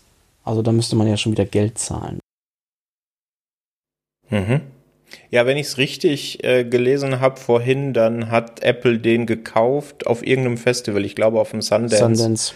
Genau, für 25 Millionen Dollar, sowas in der Richtung. Damit sie ihn exklusiv dann haben. In Amerika kommt er, glaube ich, sogar ins Kino. Ich glaube bei uns nicht. Bei uns ist er Apple, Apple only. Ja genau. gut, die wollen ja, äh, der gilt ja auch mit als Oscar-Kandidat, dann müssen sie ihn ja in Amerika wieder ins Kino bringen. Für das stimmt, ja. zwei Wochen, ne? Also. Ja, also Coda könnt ihr euch im Apple TV Plus Abo anschauen. Das klang nach einer sehr guten Empfehlung. Ich werde mir auf jeden Fall auf die Liste setzen. Ja, kommen wir von Oscar-Kandidaten zum Film, der wahrscheinlich keinen Oscar gewinnen wird. Oder er hat auch keinen gewonnen, weil der wäre, glaube ich, dann schon äh, bei der letzten Verleihung fällig gewesen. Äh, und wir gehen mal wieder ins Horrorgenre. Es ist aber ein Film, der mir durchaus gefallen hat. Daniel hat den auch gesehen. Der kann ja gleich mal spiegeln, ob er es genauso sieht. Und zwar The Old Ways. Heißt das Ganze, gibt's bei Netflix zu sehen, aber erst ab dem 25.08. Da müsst ihr also euch noch ein bisschen gedulden. Ist aber sehenswert, wie ich finde. Es ist inszeniert von Christopher Allender, ist aus dem Jahr 2020 und ist im Kern ein besessenen Film, Exorzismusfilm. Ich glaube, Possession ist so die offizielle Horror-Subgenre-Bezeichnung. Es geht um Christina, das ist eine Journalistin und die macht sich auf den Weg in ihre Heimat, weil sie da eben für Recherchen hin möchte.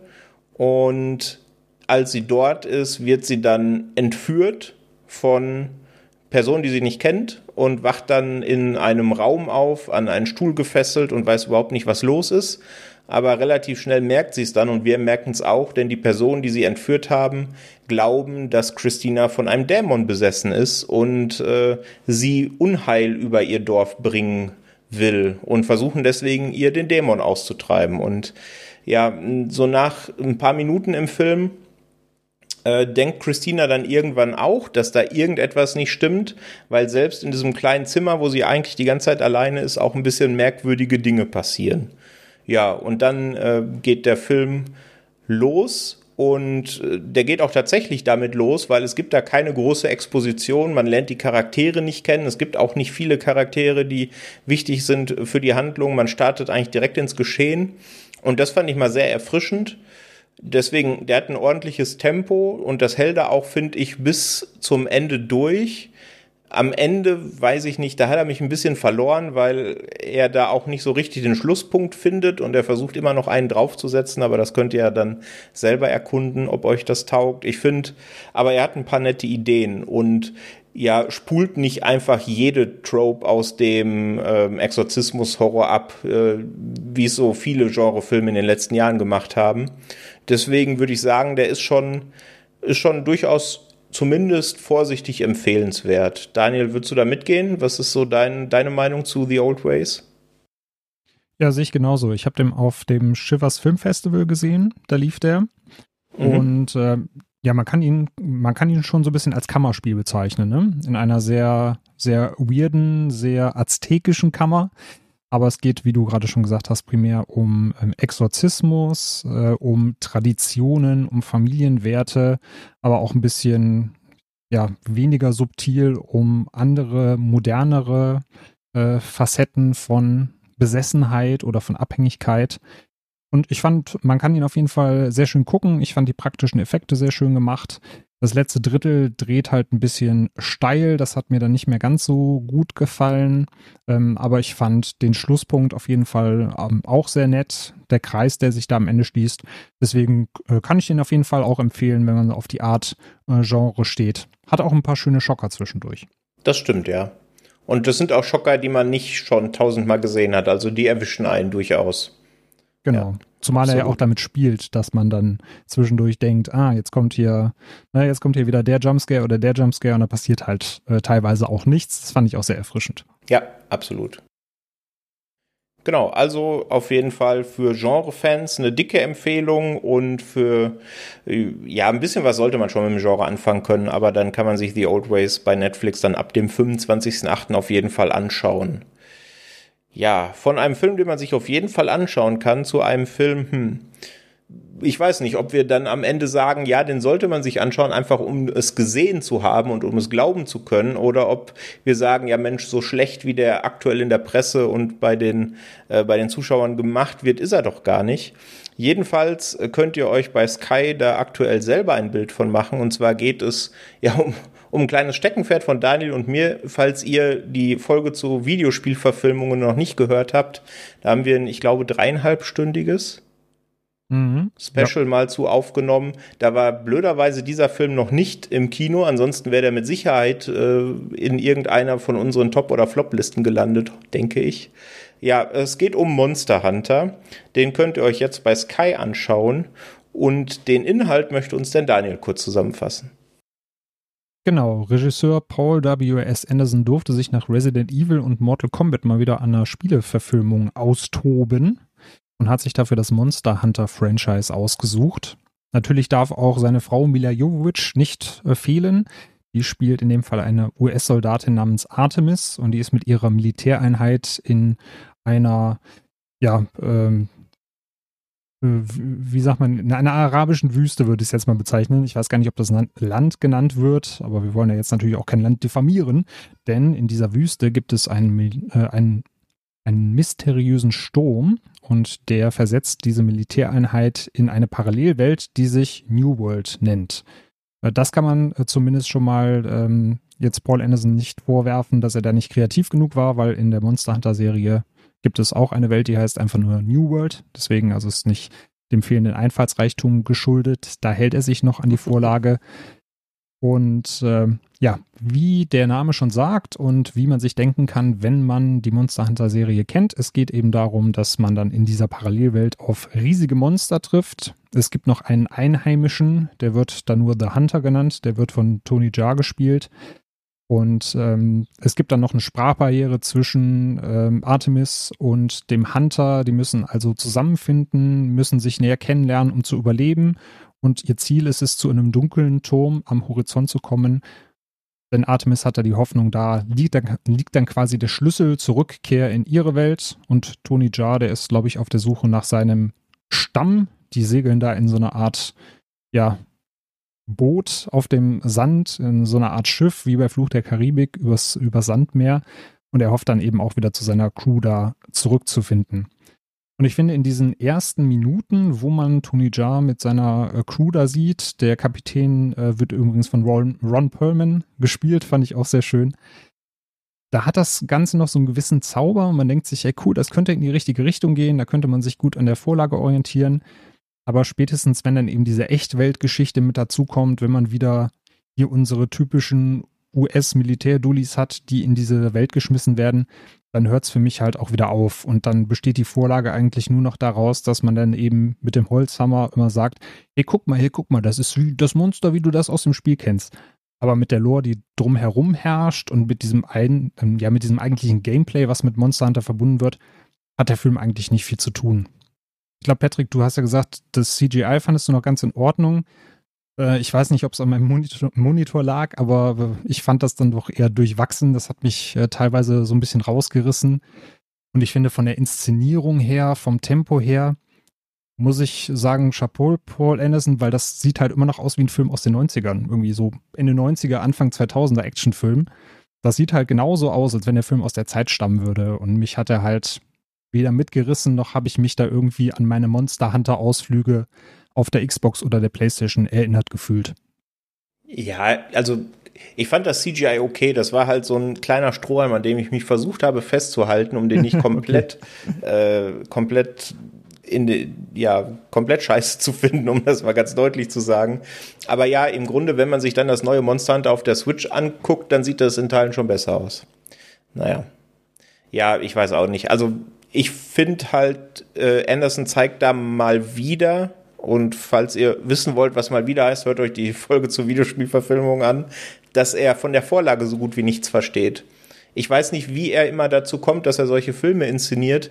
Es gibt zwar den einen oder anderen Moment, du hast es ja gerade gesagt, wo er möchte, dass du als Zuschauer, der mal ein Monster Hunter Spiel gesehen hat oder sogar selber gespielt hat, so hier den ähm, den den Leo DiCaprio Meme Move macht, so das kenne ich, das habe ich schon mal gesehen, mhm. ne? Und das funktioniert natürlich auch, weil in der in der Spieleserie ist es eminent wichtig, dass man von diesen riesigen Monstern dann Teile abschlägt und aus diesen Teilen kann man sich dann Rüstungen oder Waffen bauen.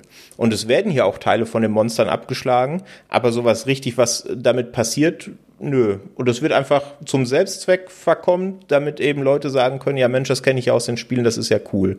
Ich glaube aber, das findet keiner cool, weil das ist ein Fanservice, der zwar da ist, der aber überhaupt keine Wirkung hat, finde ich. Und auch abseits von diesem Ganzen, was mit der Spielevorlage zu tun haben soll, finde ich es unfassbar zerschnitten und zwar nicht nur in den Action-Szenen, was mir oft sauer aufstößt, sondern auch in Dialogen. Da sind teilweise so viele Schnitte, wie in gewissen deutschen Komödien von einem recht bekannten deutschen Regisseur, der die Dialoge auch immer mit 100 Schnitten versieht. Und weiß nicht, das hat mich komplett, komplett rausgeholt. Aber wenn man sich anguckt, dass er bei ja doch ein einigermaßen amtlichen Budget von 60 Millionen, ich glaube 42 oder 43 Millionen am Boxoffice gemacht hat, bin ich mir auch nicht sicher, ob wir davon noch einen uns anschauen müssen. Aber bevor ich jetzt zu negativ werde, lassen wir mal Krischi den Vortritt, weil er hat, glaube ich, zumindest ein paar lobende Worte, oder? Ja, ich war ein bisschen hin und her gerissen. Also, ähm, wie wir es am, anderen, am Anfang schon so ein bisschen angeteasert hatten, war ja dann das Gefühl, dass manche Sachen ja gar nicht so schlecht aussahen. Also jetzt, ich finde die Monsterchen zum Beispiel, finde ich an sich ja ganz cool. Aber hätte man den Film, sage ich jetzt mal, das erste, die ersten zwei Drittel und das erste, das letzte Drittel, so von der, was man da sieht, von der Welt, ein bisschen getauscht, dass man viel mehr von diesem, von dieser Welt sieht und diese Wüstenödnis, von die wir am Anfang ja mehr haben. Ähm, wenn das getauscht worden wäre, hätte ich, glaube ich, noch mal ein bisschen mehr Spaß gehabt an dem Film, weil es dann auch, da heißt ein Ort The New World und du siehst gar nichts von dieser Welt außer Wüste. Das ist langweilig irgendwo. Und äh, wie das jetzt auch mit den Dialogen war, es gibt ja gefühlt gar keine Dialoge. Das, das kommt ja noch dazu, damit könnte man ja leben, wenn wenigstens die Chemie der Darsteller ja ein bisschen passen würde. Aber irgendwo, Mila kann es nicht. Ist ja auch eigentlich nichts Neues. Die kann gut aussehen, wenn sie, äh, wenn sie einfach irre schreit und äh, sich dann in den Handlungen kann die da einigermaßen gut aussehen. Tony Jaa, der könnte auch mehr, aber der wird ja eh zerschnippelt hier, dann siehst du auch nicht mehr davon. Das sind dann halt Bauernopfer im Prinzip von einem gewissen Herrn, wo man sich gar nicht mehr vorstellen kann, dass der mal eigentlich zumindest mit Mortal Kombat einen eigentlich ganz coolen Film gemacht hat, mit Event Horizon einen, finde ich, sehr, sehr coolen Film.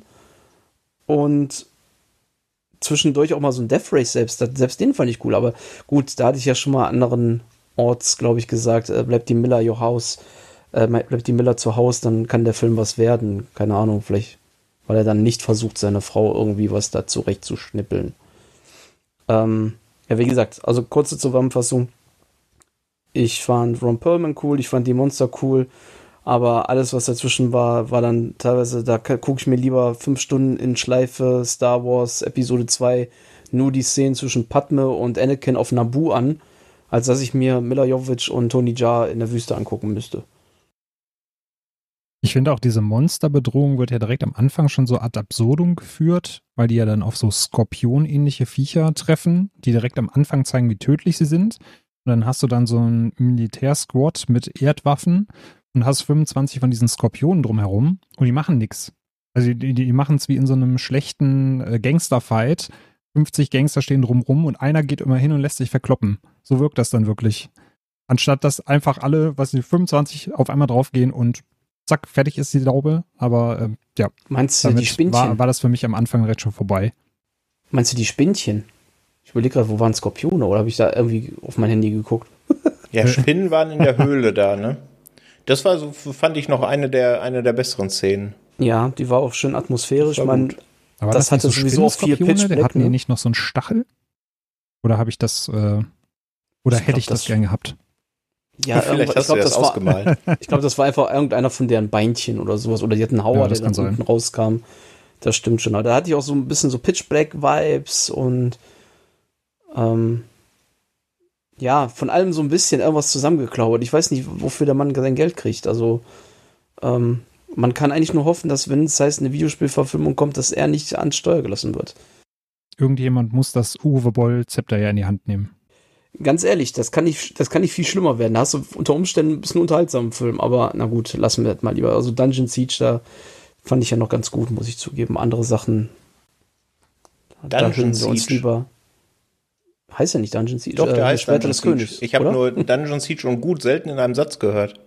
ja, richtig. Ich, ich mag den. Das liegt, da reicht mir ein Jason Statham. Ja. Also du, du dann, bist auf jeden Fall. Ray Liotta, dann war es schlimm. Du bist auf jeden Fall gebucht für den zweiten Teil des Casts über die Videospielverfilmung auf jeden Fall. Genau. Dass wir da mal ein bisschen Feuer reinbringen. Haha. Glaube ich nicht. Na gut, also Monster Hunter bei Sky. Ähm, schaut's euch an. Äh, ja, für Hardcore-Fans der Vorlage vielleicht okay, für Anderson-Fans sowieso. Und jetzt kommt aber die beste Überleitung. Ich hätte mir ihn shorter gewünscht. Für mich war er zu lang. Ja, großartig. Ja, äh, jetzt geht's um einen viel besseren Film. Ich habe es gerade schon den Titel gespoilert. Er heißt Shorter. Er ist in der ARD Mediathek zu sehen und damit, wenn ich es richtig sehe, genau in dieser Folge der einzige Titel, den wir euch aus den Mediatheken mitgebracht haben. Aber einer, den Krischi auf jeden Fall und ich denke Daniel auch euch gerne ans Herz legen möchten, oder Krischi? Definitiv. Ähm, als ich jetzt will ich nicht lügen, ich glaube, das war während der Euro, da gab es eine riesige Vorschau. Ähm, ich weiß nicht mehr, ich ich nenne es jetzt mal Montagskino. Ich bin mir nicht mehr sicher, ob der montags lief oder K äh, Sommerkino, so. Und die liefen dienstags. Ähm, gab es die Werbung auf ARD und dann wurde Parasite angeteasert und viele, viele andere Filme. Und dann habe ich plötzlich Shorter dazwischen gesehen und habe mich gewundert, denn das wäre dann seine Free-TV-Premiere, kurz nachdem der eigentlich erst ähm, erschienen ist. Der Film ist aus dem Jahr 2020 äh, dänischer Film. Und ähm, dementsprechend hatte ich dann gehofft, dass der natürlich dann auch in der ARD-Mediathek landet, damit wir den hier auch äh, vorstellen können. Und zwar geht es in Shorter, das Gesetz der Straße, um, ähm, ja, anders die Geschichte. Also ein 19-jähriger Migrant aus, ähm, ja, wahrscheinlich so aus dem Vorort von Kopenhagen, wird in Polizeigewahrsam schwer verletzt oder erleidet schwere Verletzungen und daher herrscht in Dänemark auch ähm, eine sehr angespannte Stimmung und halt vor allem halt vor den Toren Kopenhagen, Kopenhagens in äh, Svalegarden heißt der Ort oder dieser Bezirk. Da ist die Wut der Einwohner halt wirklich schon kurz vorm Überkochen und eigentlich ähm, wird dann auch diesen Streifenteams gesagt, bitte meidet eigentlich mehr den Ort und die werden auch gerade neu zusammengestellt, unter anderem weil eben diese zwei Polizisten ähm, am Anfang ähm, den Migranten da so verletzt haben, wird dann ein bisschen getauscht. Und so kommt es dazu, dass die zwei auch sehr, dass zwei sehr ungleiche Polizisten zusammenkommen, und zwar Jan äh, Höher, ich bin mir sicher, wie der mit Nachnamen richtig ausgesprochen wurde, gespielt von äh, Simon Sears, der ähm, unter anderem der Netflix-Serie ähm, ach ja, Blood and äh, Shadow and Bone, so, mitspielt und äh, Mike Anderson, der von Jakob Lohmann gespielt wird. Die müssen halt jetzt zusammen die Geschichte verbringen und die beiden, die könnten nicht unterschiedlicher sein. Ähm, Mike ist ein sehr harter, sehr, also schon eher radikalerer Typ von Polizist. Ähm, Jan ist dann eher so der ruhigere Pol in der ganzen Sache. Ja, und während die beiden ausgerechnet in dem zumeidenden Bezirk dann sich einen Unruhestifter da schnappen und gerade am Festnehmen sind, kommt über Funk die Mitteilung, dass der junge Migrant äh, Talib dann halt verstorben ist. Und ab da eskaliert die Situation dort vollkommen und äh, die beiden müssen mit ihrem Gefangenen ähm, schauen, dass sie ja irgendwie aus diesem Vorstadtghetto fliehen können, ähm, der sich dann halt immer mehr in so einen Bürgerkriegsschauplatz regelrecht verwandelt. Und ich fand, das war wirklich, das ist ja ein sehr heikles Thema, das haben die aber in, ist in einer sehr festen Machart gewesen. Es gab ja schon mal so einen ähnlichen Film aus Frankreich vor ein paar Jahren, das war Die wütenden Les Miserables, der ja auch 2020 Oscar nominiert war, ähm, als bester fremdsprachiger Film. Und irgendwie zwischen diesem Film und so ein bisschen Training Day, End of Watch, habe ich diesen Film wahrgenommen, der mich wirklich auch sehr gut gefesselt hat. Gerade wie gesagt, so Freunde dieser Polizistenfilme, für die dürfte das sehr interessant sein. Der Film ähm, erfindet jetzt das Rad nicht wirklich neu mit äh, Rassismus und Polizeigewalt und ist trotzdem sehr clever filmisch verarbeitet, wie ich finde, das Thema. Ähm, ja, der nimmt das jetzt nicht ganz so krass unter die Lupe wie halt die Wütenden. Da fand ich, war das schon eine stärkere Milieustudie. Aber mit dem Score und diese Kameraeinstellung, das, da wird eine Atmosphäre geschaffen und halt Dänemark, ne, also dieses typisch nordische, dieses, ähm, ja, da, daraus ergibt sich echt eine tolle Atmosphäre, hochentzündlich packende Energie voller Wut ist da in der Luft, dass man spürt es regelrecht, wie, was für eine Situation die sich da äh, befinden. Und das Ergebnis ist einfach ein sehenswerter Action-Thriller, der sich trotz vielleicht manchmal überzogener Art so richtig schön dreckig anfühlt und trotz äh, vielleicht eindimensionalem Starts dann sich ganz stark rausentwickelt. Bodenständig, authentisch fühlt er sich an. Also absolute Empfehlung. Bis zum, ich meine, 9.9. müsste der ähm, noch verfügbar sein in der ARD-Mediathek. Also ein bisschen Zeit ist noch, um ihn sich in Ruhe mal anzuschauen. Genau. Daniel, du hast das schon erledigt. Du hast ihn dir angeschaut. Stimmst du Krischi zu? Genau, richtig. Ich habe mir den schon angeschaut. Ich kann da wenig äh, hinzufügen. Krischi hat das schon sehr gut beschrieben. Ich finde auch die Aktualität, zu der der rauskam, sehr interessant, weil ähm, der einsetzt äh, in, und, und zeigt diesen äh, Talib am Anfang, wie Polizisten auf ihm knien und das Erste, was er sagt, ist, ich kann nicht atmen. Und der Film kam ja auch wenige Monate ähm, heraus, nachdem das mit George Floyd in den USA passiert ist, der eben diesen Ausspruch I can't breathe nochmal in eine andere Ebene gehoben hat. Und deswegen fand ich das, ähm, hat mich das auch direkt daran erinnert und hat auch gezeigt, dass der Film da auch schon einen Funken Wahrheit beinhaltet und dass das eben jeden Moment, wenn sowas passiert, in eine Richtung kippen kann. Ähm, ich finde auch sehr schön, wie die Charaktere eigentlich recht eindimensional anfangen äh, sich dann aber im Laufe des Films tatsächlich auch entwickeln und nochmal andere Seiten an sich selber zeigen und die Rollen dann auch ja. zwischendurch so ein bisschen vertauscht werden und man auch sieht, dass eben nicht alles so schwarz-weiß ist, wie man es am Anfang denkt, sondern ja, gerade die Gesellschaft, die Polizeiarbeit auch sehr, sehr viele Graustufen beinhaltet. Also mir hat er auch richtig gut gefallen und ich war da ja schon, schon sehr betroffen, nachdem der Film vorbei war. Der hat mich auf jeden Fall nachdenklich zurückgelassen. Mhm. Ja, ich denke, also mir habt ihr den jetzt auf jeden Fall nochmal schmackhaft gemacht. Ich hatte ihn eh schon auf der Liste und werde ihn jetzt in den nächsten Tagen nachholen. Und ich denke, das solltet ihr, liebe HörerInnen, auch machen. Ich denke, die beiden haben ganz gut dargelegt, äh, warum das ein großartiger Film ist und wahrscheinlich auch ein sehr wichtiger Film ist. Äh, gibt's bis zum 9.9. in der ARD-Mediathek, was noch äh, vielleicht äh, ganz äh, als Servicegedanke ganz wichtig ist zu sagen. Ab 22 Uhr könnt ihr ihn da euch anschauen. Die Alternative ist, ihr registriert euch und verifiziert, dass ihr älter als, ich glaube, 16 ist es, ne? FSK 16 hat er. Ja. Genau. Da müsst ihr euch dann anmelden, Altersverifikation machen und dann könnt ihr auch vorher anschauen. Also Shorter in der ARD Mediathek. Und ja, ich würde sagen, wir bleiben einfach ähnlich realistisch nicht ganz vielleicht, ähm, und sprechen über einen Film, der so ein bisschen das Kino wiederbeleben wollte. Ist fraglich, ob er das getan hat. Wenn man sich die Einspielergebnisse an manchen Orten anschaut, dann hat er es definitiv getan.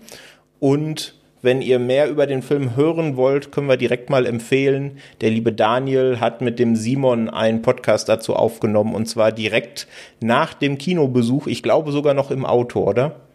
Genau, in, im, im Auto auf einem dunklen Parkplatz. Wunderbar. Genau. Äh, die Rede ist von Godzilla vs. Kong. Äh, den gibt's bei Sky jetzt zu sehen, falls ihr es nicht ins Kino geschafft habt. Ist inszeniert von Adam Wingard. Den habe ich kennengelernt mit äh, Your Next, einem, wie ich finde, großartigen Home Invasion Thriller Horrorfilm, so ein bisschen in die Richtung. Ansonsten hat er noch The Guest gemacht, 2014 und 2016 die Death Note-Verfilmung, die ja, glaube ich, nicht ganz so gut weggekommen ist bei den Kritiken und bei, beim Publikum. Aber hier hat er jetzt Godzilla vs. Kong inszeniert, der, ich glaube, vierte Film im Warner Brothers Monsterverse, wenn, ich's, wenn ich richtig gezählt habe. Und hat natürlich auch einen sehr namhaften Cast im Gepäck, weil im Grunde alle dabei sind, die auch in den vorhergehenden Filmen dabei waren. Ob das gut oder schlecht ist, da kommen wir vielleicht nachher noch zu. Also da sind so Namen wie Alexander Skarsgård, Millie Bobby Brown, Rebecca Hall, Lance Reddick, Kyle Chandler. Also das Who is Who des Monsterverse. Und worum geht's? Ja, im Grunde verrät der Titel schon alles. Ähm, es geht um Godzilla und es geht Kong. Kong lebt in einem, ja, was ist es? Ich nenne es einfach mal Reservat auf Skull Island, wird da beobachtet von Wissenschaftlern, die eben mehr über ihn erfahren wollen. Und dann geschieht es aber, dass äh, Godzilla wieder aufs Tableau kommt und äh, Forschungseinrichtungen angreift und die zerstört. Und man weiß gar nicht so richtig, warum. Warum ist er jetzt auf einmal so aggro und äh, nimmt sich diese Forschungseinrichtungen vor? Und ja, um das Ganze, um dem Ganzen Herr zu werden, gibt's ja diese Organisation namens Apex und Apex will äh, Godzilla an den Kragen und um das zu realisieren, braucht Apex aber eine sehr mächtige Energiequelle. Und wo gibt's mächtige Energiequellen? Neben Hitler, der auf T-Rex reitet, natürlich in der Hohlerde. Und da kommen hm. sie aber alleine nicht hin, sondern brauchen Kong dafür. Und deswegen wird Kong mit einem sehr großen Schiff ähm, von Skull Island geholt, um eben die Welt zu retten. Das ist so grob die Geschichte. Ähm, das klingt schon alles ziemlich verrückt und es ist auch sehr verrückt. Äh, besonders dieser Hohlerde-Plot, den ich gerade so ein bisschen mit, mit dem Iron Sky 2 Plot verglichen habe, falls ihr den gesehen habt, der geht, was Logik angeht, definitiv in eine ähnliche Richtung. Aber es war für mich zumindest, das könnt ihr ja gleich spiegeln, ihr habt den beide ja auch gesehen, war es der erste Kinofilm, äh, jetzt seitdem die Kinos wieder aufgemacht haben. Und es ist auch definitiv ein Kinofilm, würde ich sagen, weil er hat schon ein paar Schauwerte, er hat ein paar großartige ja, Kaiju-Fights zwischen Godzilla und Kong und zwischen noch ein paar anderen Wesen, die wir vielleicht nicht spoilern wollen. Aber er versucht eben ähm, abseits dieser Fights auch noch Geschichten zu erzählen, die äh, zwischen Menschen äh, stattfinden. Das haben die vorhergehenden Filme auch schon versucht, sind daran gescheitert, aber so kolossal äh, wie Godzilla vs. Kong ist da vorher, finde ich, noch keiner der Teile dran gescheitert, weil es sind so viele Plots, die da aufgemacht werden, die aber auch so egal sind, weil man freut sich einfach nur auf das nächste Monstergekloppe. Das ist so, so ging es mir zumindest. Wenn es dann aber dazu kommt, dass äh, da auf, dem, auf der Leinwand was los ist, dann geht es da auch ordentlich rund. Das ist alles richtig wuchtig und auch schön abwechslungsreich inszeniert. Da hatte ich schon ähm, ordentlich Spaß. Und ja, man kann dem Film auch nicht vorwerfen, dass er zu lang ist, denn er geht, glaube ich, unter zwei Stunden. Aber das ist auch so ein bisschen die, die Intention von Adam Wingard, weil er hat mal irgendwann in einem Interview gesagt, wenn man als Regisseur einen Film äh, macht, der über zwei Stunden geht, dann, und dann zitiere ich ihn, better have a good reason to. Ne? Also dann muss der Film schon inhaltlich irgendetwas bieten und das wusste er offensichtlich, dass Godzilla vs. Kong inhaltlich nicht so viel bietet, dann inszeniere ich den unter zwei Stunden. Ähm, ja, also wie gesagt, diese, diese zwischenmenschlichen Dinge, die fand ich einfach nervig irgendwann auch. Und das Ende, das macht, wie gesagt, mit diesem Hohlerde-Plot da ein Fass auf, wo ich mich frage, wenn es in dem Monsterverse weitergehen soll, wie will man da jetzt weitermachen? Aber ja, das, das will ich natürlich nicht spoilern. Ich lasse erstmal den Krischi ein bisschen, äh, ein bisschen erzählen, wie er Godzilla vs. Kong wahrgenommen hat. Du hast ihn auch im Kino gesehen, oder?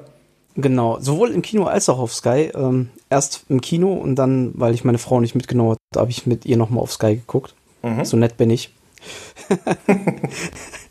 ähm, ja, ähm, du hast es eigentlich schon sehr gut äh, beschrieben. Also ist ein Film, den sollte man auch, wenn man die Möglichkeit im Kino gucken oder vielleicht eine super Anlage zu Hause haben, weil ähm, ja, der lebt halt natürlich von diesen Aufnahmen, der lebt von diesen von der schönen Klopperei der beiden, was anderes brauchst. Im Prinzip könnte man auch mal dahin vorspulen, weil ähm, ja, was anderes braucht man ja eigentlich nicht dazu zu sagen. Es ist ähnlich schon bei den Filmen davor waren eigentlich die, die, die Monster-Szenen die besten. Wobei ich sagen muss, dass mir beim ersten Godzilla noch das äh, Zwischenmenschliche noch wenigstens ähm, gefallen hat. Man hatte ja auch nicht, äh, wie du schon sagtest, auch so viele ähm, Plots da sich aufgemacht.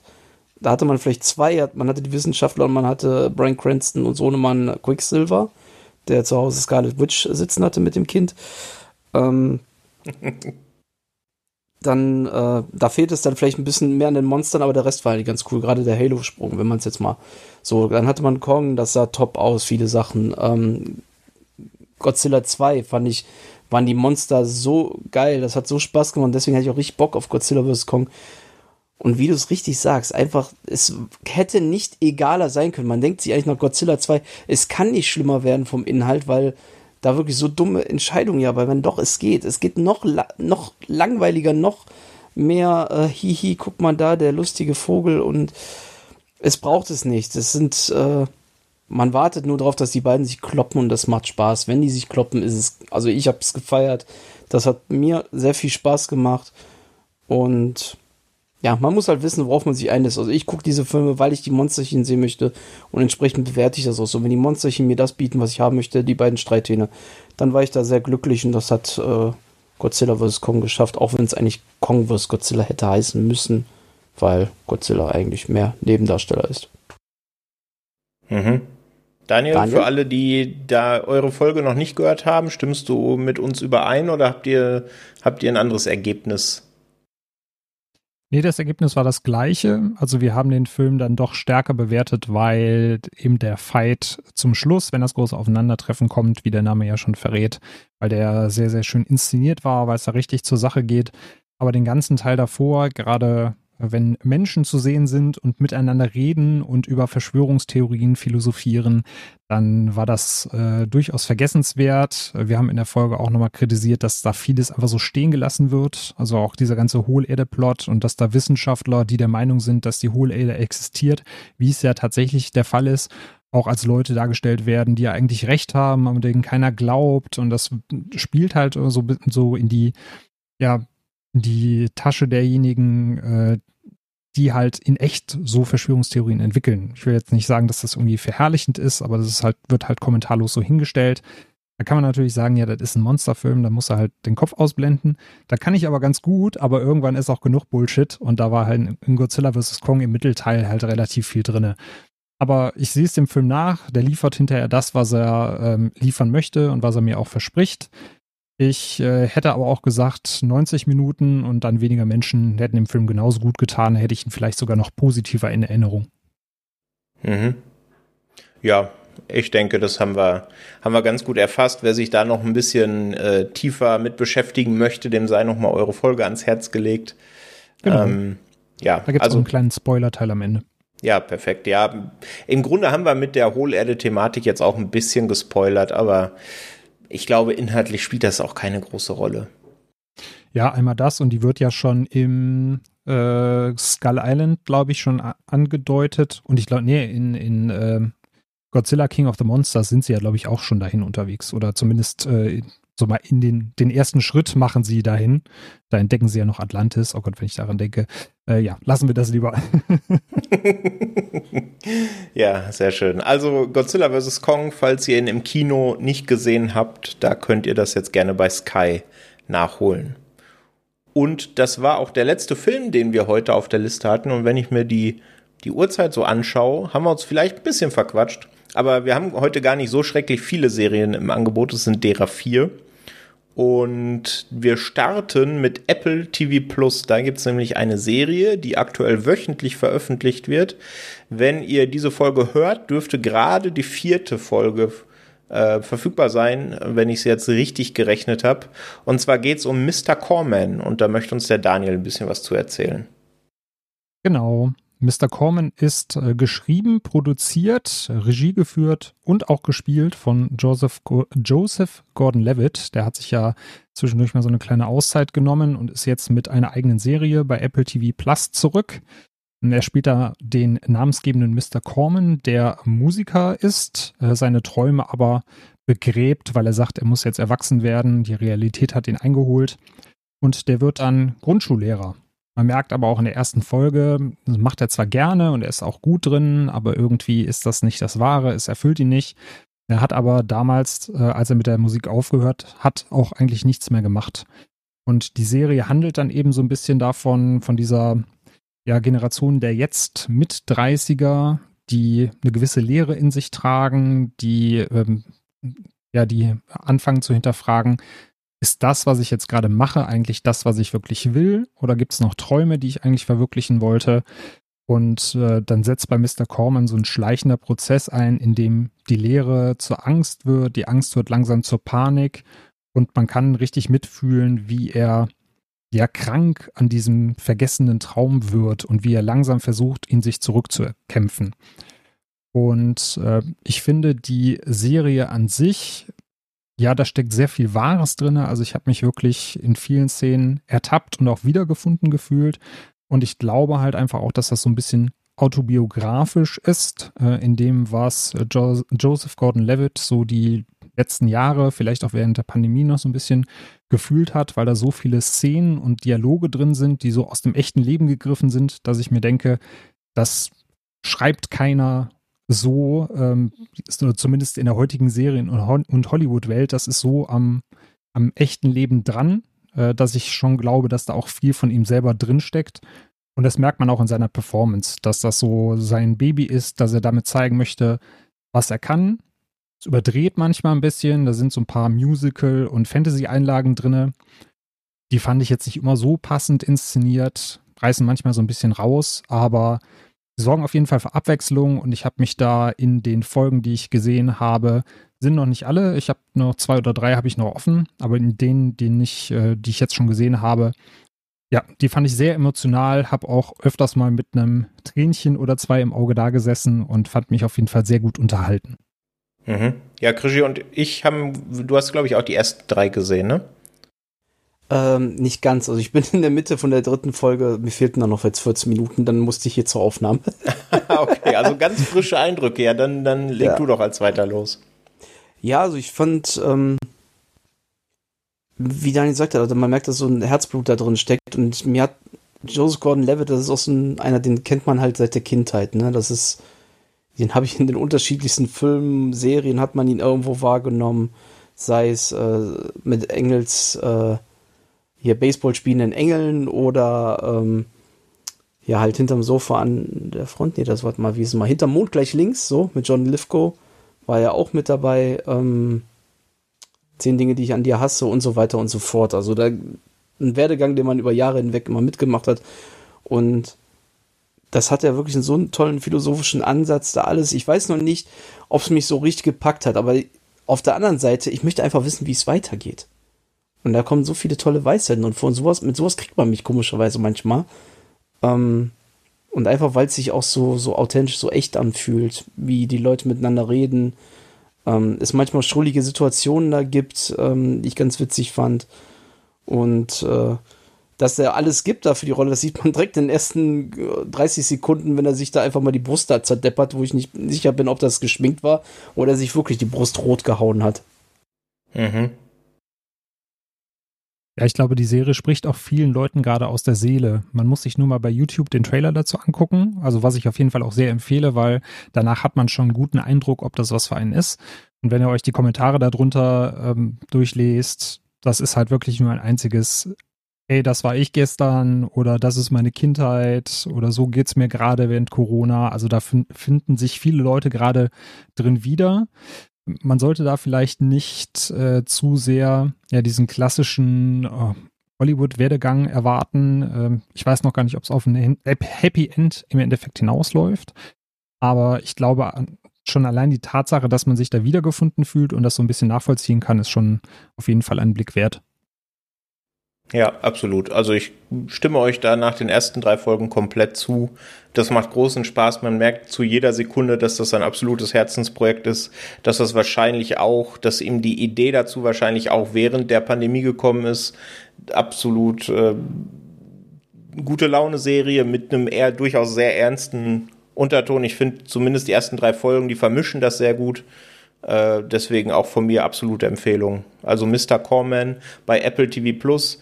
Aktuell gibt es drei Folgen. Wenn ihr diese Folge hört, ab dem Freitag gibt es die vierte Folge.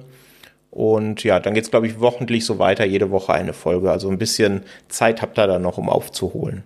So, wir bleiben bei Apple TV Plus und widmen uns einer Serie, die wir mit Sicherheit mindestens einmal, ich erinnere mich glaube ich sogar an zweimal im Streamcatcher besprochen haben, nämlich die erste Staffel, da gibt es jetzt die zweite Staffel, die wurde sehnlichst erwartet und zwar geht es um Ted Lasso und da mag uns der Krischi ein paar Worte zu erzählen. Genau, und ich, ich werde auch nie müde, diese Serie die nötige Plattform zu geben, bis alle Leute es gesehen haben und dieses Wohlbefinden äh, auf sich haben einwirken lassen. Ähm, wer die Folgen nicht gehört hat, wo wir schon mal drüber gesprochen hat, in Ted Lasso, ähm, geht es halt um den namensgebenden Ted Lasso, gespielt von Jason Sudeikis, ähm, Amerikaner, der ähm, vorher Football trainiert hat, Football College, Jugend, Highschool, weiß nicht genau, was genau, ich denke College Spaß und nach England zum äh, Premier League Club, zum Fußball-Profi-Club geholt wird und die trainieren soll was ursprünglich ähm, der Plan der neuen Clubbesitzerin war, dass der Verein dann nämlich äh, absteigt, richtig verkackt auf gut Deutsch, damit es so ihrem äh, Ex-Mann, von dem sie den Verein praktisch übernommen hat bei der Scheidung, damit sie es dem heimzahlen kann. So, das hatten wir alles schon, aber hat sich da vieles getan seit der ersten Staffel. Jetzt ist die zweite Staffel gestartet. Ich glaube, wir sind jetzt bei Folge 5 einschließlich. Und ähm, der Eindruck ist, dass Ted Lasso immer noch diese gleichen guten Vibes weitergibt. Gerade die letzte Folge, das war eine, ist jetzt kein großes Spoiler, das war eine Weihnachtsfolge, kann man so ganz klar sagen. Die war sowas von herzerwärmend und die Figuren, die sind immer noch alle so große Klasse von äh, Juno Temple, die hier Keely Jones, das Model spielt, über Roy Kent und äh, ja, alles, alles ganz tolle Figuren. Ich freue mich, äh, da sehr für diese, dass diese Serie, dass es diese gibt, gehört auch absolut zu meinen Top-Serien der letzten Jahre. Ich kann es nur noch mal den Leuten empfehlen. Schaut rein, macht Apple TV Plus. Der einzige Haken an der Sache ist, ähnlich wie bei Mr. Corman, nur wöchentliche Folgen. Und es dauert halt, bis man die komplette zweite Staffel sehen kann, die jetzt, ähm, wenn ich es richtig gesehen habe, bei IMDb zwölf Folgen beinhalten soll. Also wären wir grob wohl am 18. Oktober, wäre das erst durch. Also wer da warten möchte, mal mit einer Probewoche oder was es da auch gibt, oder dann halt mal in die 5 Euro für einen Monat ausgeben möchte, es sei geraten, nicht nur äh, für Mr. Corman oder Coda, die wir heute besprochen haben, sondern auch für Ted Lasso. Binge die erste Staffel durch, binge dann die zweite oder guckt sie dann Woche für Woche. Es lohnt sich, ich bin großer Ted Lasso-Fan. Und ich glaube, Daniel und Patrick ja ebenso. Oh ja. Ja, absolut. Ich habe da wenig zu ergänzen, aber ich muss auch gestehen, ich weiß nicht, Daniel, wie es dir geht. Ich habe genau aus dem Grunde dieser wöchentlichen Veröffentlichung noch nicht mit der zweiten Staffel angefangen. Hast du schon angefangen, Daniel? Ich habe angefangen, weil ich es tatsächlich nicht abwarten konnte. Also ich bin, bin eigentlich über das Alter hinaus, wo ich alles sofort haben und sofort konsumieren äh, möchte, dass ich äh, warten kann. Aber dieses letzte Jahr war so unglaublich scheiße für uns alle und ähm, ja, wahrscheinlich wie viele Leute da draußen hatte ich äh, Stunden, wo ich abends da saß und alles wirklich düster aussah und schlechte Laune und keine Energie mehr. Und dann habe ich mir Ted Lasso reingemacht und es war einfach wie so eine zweite Familie, die einfach gute Laune macht, die auch Probleme haben, aber wo alle zusammenstehen, zusammenhalten und im Endeffekt gehst du da raus und hast gute Laune oder ja, hast zumindest Tränen der Freude in den Augen. Und deswegen wollte ich auch gar nicht abwarten, habe direkt mit Staffel 2 angefangen mit den ersten Folgen. Äh, ich habe tatsächlich eine Folge gebraucht am Anfang, um wieder so ein bisschen reinzukommen, weil die, ja, die erste Folge doch schon mehr aus Sprüchen besteht, beziehungsweise einfach nochmal äh, das Setting näher bringt, wo sind wir gerade, wie entwickelt sich alles. Aber danach ging es relativ schnell, dass ich wieder im Flow drin war und habe, äh, wie Krischi das jetzt auch gesagt hat, in der letzten Folge da gesessen, hatte wirklich ein erwärmtes Herz, habe wirklich geheult wie ein Schlosshund am Ende. Und äh, wenn, wenn Ted Lasso mit so ja so als, als Sportcomedy an, am Anfang angetreten, das mit einem 36-jährigen Typen schafft, äh, den dann heulend vorm Fernseher sitzen zu lassen, dann will das schon was heißen. Mucho, mucho joy. Football is life. Genau. ja, wer Daniel weiß. Rojas. Wer weiß, vielleicht fange ich heute dann auch noch mit der zweiten Staffel Ted Lasso an, wenn ich ein bisschen Seelenschmeichler brauche, wenn der Krischi mich jetzt beim Quiz fertig macht. Dann gucken wir Could zusammen. dann gucken wir zusammen, jawohl. Ja, und äh, das ist jetzt auch quasi die Überleitung, denn das waren die Filme und Serien, die wir euch heute ans Herz oder vielleicht manche auch ähm, nicht ans Herz legen wollten. Äh, ich hoffe, da war ein bisschen was für euch dabei. Und jetzt äh, kommen wir zum Quiz. Da seid ihr natürlich auch wieder herzlich eingeladen mitzuraten. Ich weiß zwar jetzt nicht, in welche Richtung die Fragen gehen, aber ich schätze, es wird auch wieder so sein, dass ihr einfach im, im Podcatcher eurer Wahl kurz auf Pause drücken könnt, nachdem Krischi die Frage gestellt hat und fleißig mitraten könnt, oder? Ich lasse die Möglichkeit zum Pause drücken. Okay, dann bitteschön. Dun, dun, dun, dun, dun. Wir haben das Jahr 2021 und wieder versuchen wir Patrick geschlagen zu kriegen. Nee. Ähm, Gottes Willen, Ja. jetzt habe ich Angst. ähm, und zwar, ich habe mir mal zeitweilig gedacht gehabt, also beim letzten Mal hatten wir, was waren die größten Flops? Also inflationsgereinigt, weil er hat am meisten Verlust gemacht. Und äh, da ich, äh, wie man im Vorgespräch mitbekommen hat, hatte ich das ein bisschen verschwitzt, dass ich ja gar kein Quiz vorbereitet habe, aber ich hatte schon mehrere mir zurechtgelegt, aber eins, was vielleicht heute besser gepasst hätte, hätte Vorbereitungszeit benötigt, die ich tatsächlich dann verschwitzt habe. Daher gibt es jetzt passend aber ein Quiz zum Thema, äh, wer denn die besten äh, Filme sind. Und zwar aber dann nicht, das wäre ja zu leicht, die erfolgreichsten von der Knete her, sondern welche Filme haben denn in Deutschland die meisten Besucher generiert? Mhm. In welchem Sprich- Zeitraum? Äh, ab 1960 bis 2020. Also, Entschuldigung, falls es jetzt gerade gerappelt hat, ich bin mal ans Mikro gekommen. Ähm, ja, also wer hat die meisten Zuschauer? Wer suchen also die Top 20 der erfolgreichsten Filme nach äh, Zuschauerzahlen? Deutschland, okay. Mhm. In Deutschland, genau. Und diesbezüglich darf dann wie immer der Gast anfangen. Ich habe mir das dann halt wie beim letzten Mal auch überlegt. Sprich, Daniel fängt an. Wenn er keinen Tipp hat, dann ist Patrick dran. Wir lassen das mal so ein bisschen auf uns wirken, ähm, wie das sich so entwickelt. Bei, wenn ihr wieder so nach den ersten drei Versuchen keinen Treffer habt, dann gebe ich euch noch mal bis zum fünften Zeit, damit wir vielleicht doch ein Ergebnis bekommen. Sonst müssen wir es halt mit einem Unentschieden beenden. Aber ich denke, Also dieser, dieser, dieser kleine Seitenhieb ist angekommen, wenn ihr wieder nach den drei, ersten drei Versuchen schon keine Antworten mehr habt. Ja, ja, okay. Ich fand das enttäuschend. Also zumindest hätte ich mal ein, zwei mehr Treffer erwartet. Ja, ich auch. Und dann kommst du mit Monster Trucks um die Ecke. Auf den, auf den wäre ich mich nie gekommen. Einfach weil ich ihn ignoriert habe. Aber gut.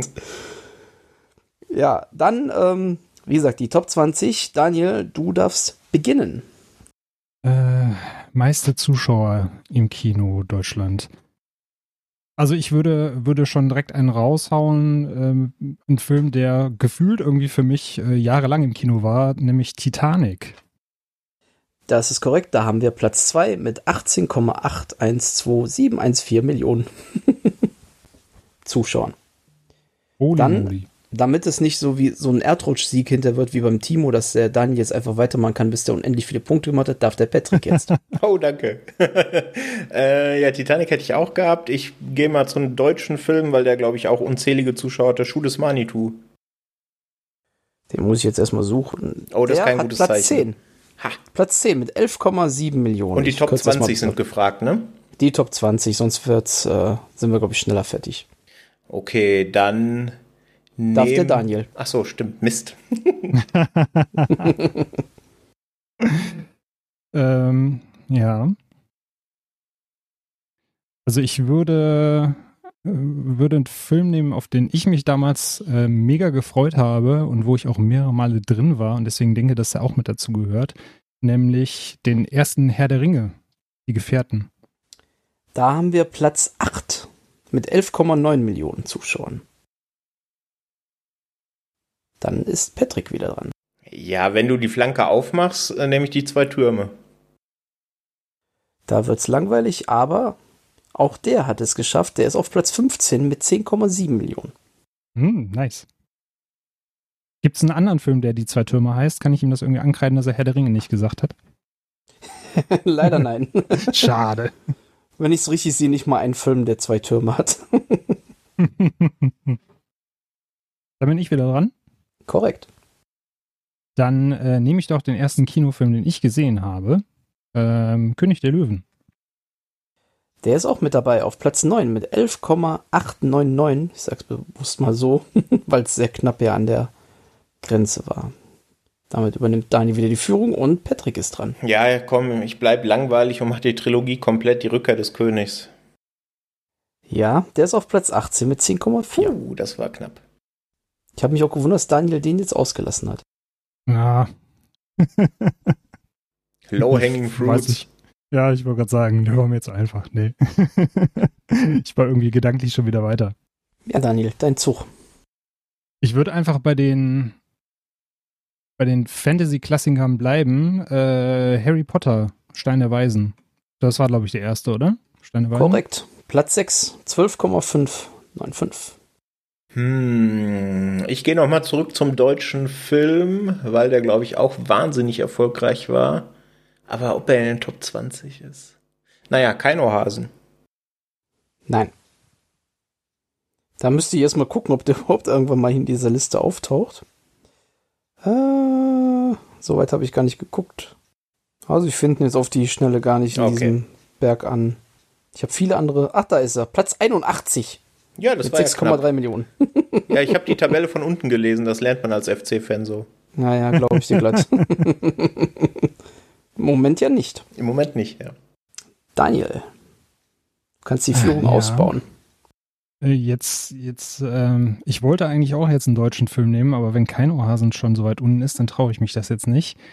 Ähm, ich hoffe, dass ich mich jetzt nicht von den damaligen Rekorden fehlleiten lasse, aber Avatar könnte vielleicht nur dabei sein. Avatar Aufbruch nach Pandora belegt Platz 11 mit 11,3 Millionen. Okay, wenn wir mit Titanic schon den ja jetzt wieder erfolgreichsten Film aller Zeiten hatten, nehmen wir doch den zweiterfolgreichsten Film aller Zeiten, Avengers Endgame. Mm, Ich habe nochmal extra jetzt nachguckt. Nein, der ist nicht dabei. Ach, In verrückt. Zuschauerzahlen hat er das nicht geschafft. Ich müsste jetzt auch wieder gucken, wann der überhaupt nochmal reinkam. Ich muss zugeben, bei den über 100 Titeln, da habe ich jetzt mir nicht jede Platzierung ganz genau angeguckt, aber wenn ich das richtig sehe, ist Avengers Endgame, was Zuschaueranzahlen, an Zuschauerzahl angeht in Deutschland, nicht mit dabei. okay. Nicht in den Top Okay. 100. Du, du, du, du, du, du, du, du. Wenn wir mal bei den, äh,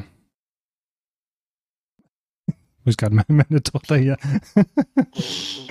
ja, du kommst leicht dran. Hast du einen Tipp für mich? Nee? Okay. Äh, Fluch der Karibik? Nein. Tatsächlich habe ich Fluch der Karibik von beim Avengers Endgame suchen äh, gefunden. Und der war doch eher im unteren Bereich der Top 100. Aber ich finde ihn jetzt auf Anhieb gerade auch nicht mehr.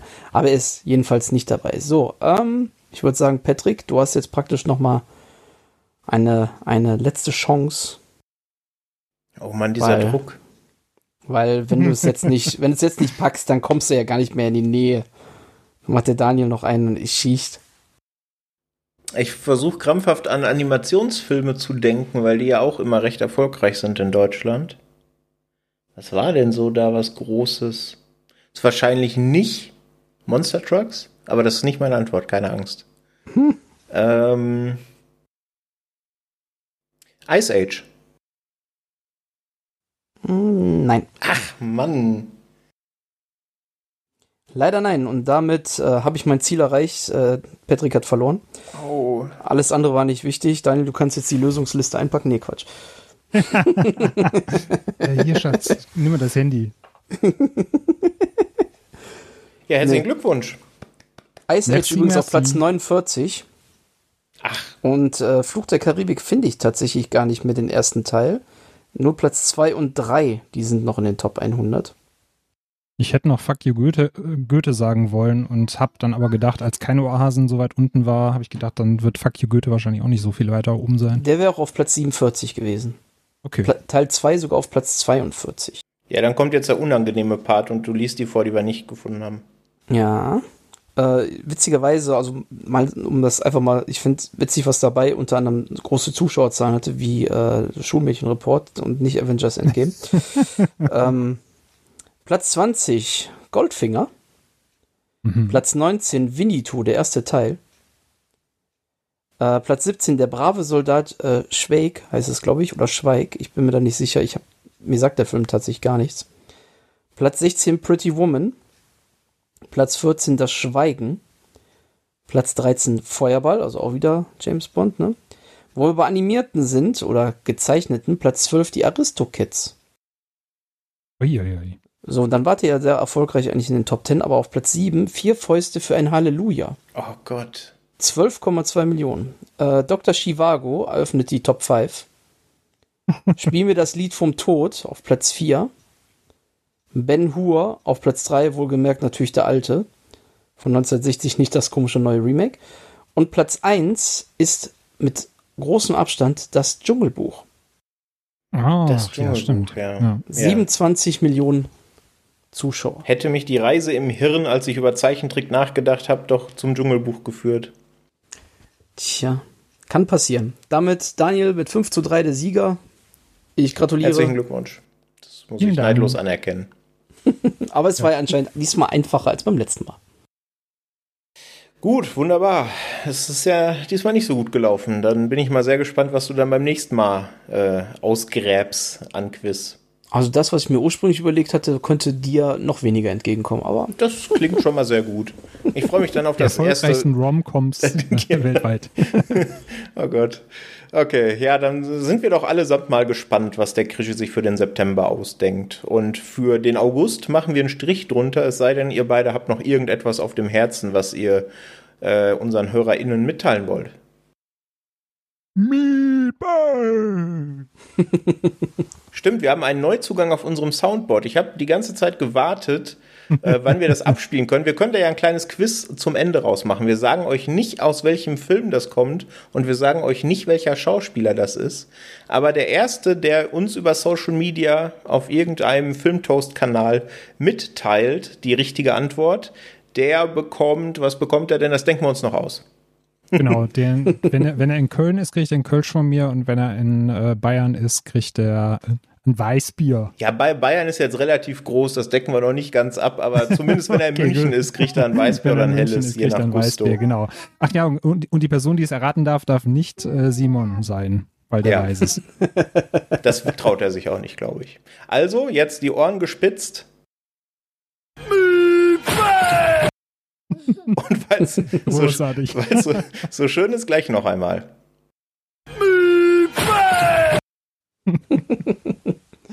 Ah, ich habe gestern ich hab, gelacht. Ich habe tatsächlich noch eine normale Mitteilung, die ist mir während des äh, während unseres Gesprächs abhandengekommen, hatten wir im Vorgespräch kurz drüber gesprochen. Und zwar, äh, wer auf Disney Plus Captain Baloo und seine tollkühne Crew sucht, der möchte einmal Tailspin eingeben. T-A-L-E und dann neues Wort Spin, S-P-I-N. Dann findet er es auch, weil unter Captain Baloo findet man es nicht. Warum auch immer. Aber ist so. Ich stelle mir dann gerade, gerade vor, wie die Kolleginnen von der äh, deutschen Disney-Zentrale da sitzen und sich wundern, warum Captain Baloo keine Aufrufe generiert in Deutschland. die war doch so beliebt, die Serie. Dann nimm es doch wieder raus. Die denn keiner? genau. Ja, gucken das keiner. Ah, das wird der nächste Eintrag am Soundboard, sehr schön. Wir fliegen, sie siegen. ja, mach das. Komm, ich will den Rap jetzt hören am Ende. Oha. Ich glaube, wir machen jetzt Schluss. Alles klar. Also wir hoffen, da waren ein paar Tipps äh, für euch dabei. Äh, wenn ihr Feedback für uns habt, dann gerne über Social Media uns mitteilen. Wenn ihr die Lösung für unser wahnsinnig schwieriges Quiz gefunden habt, dann sehr gerne auch mitteilen.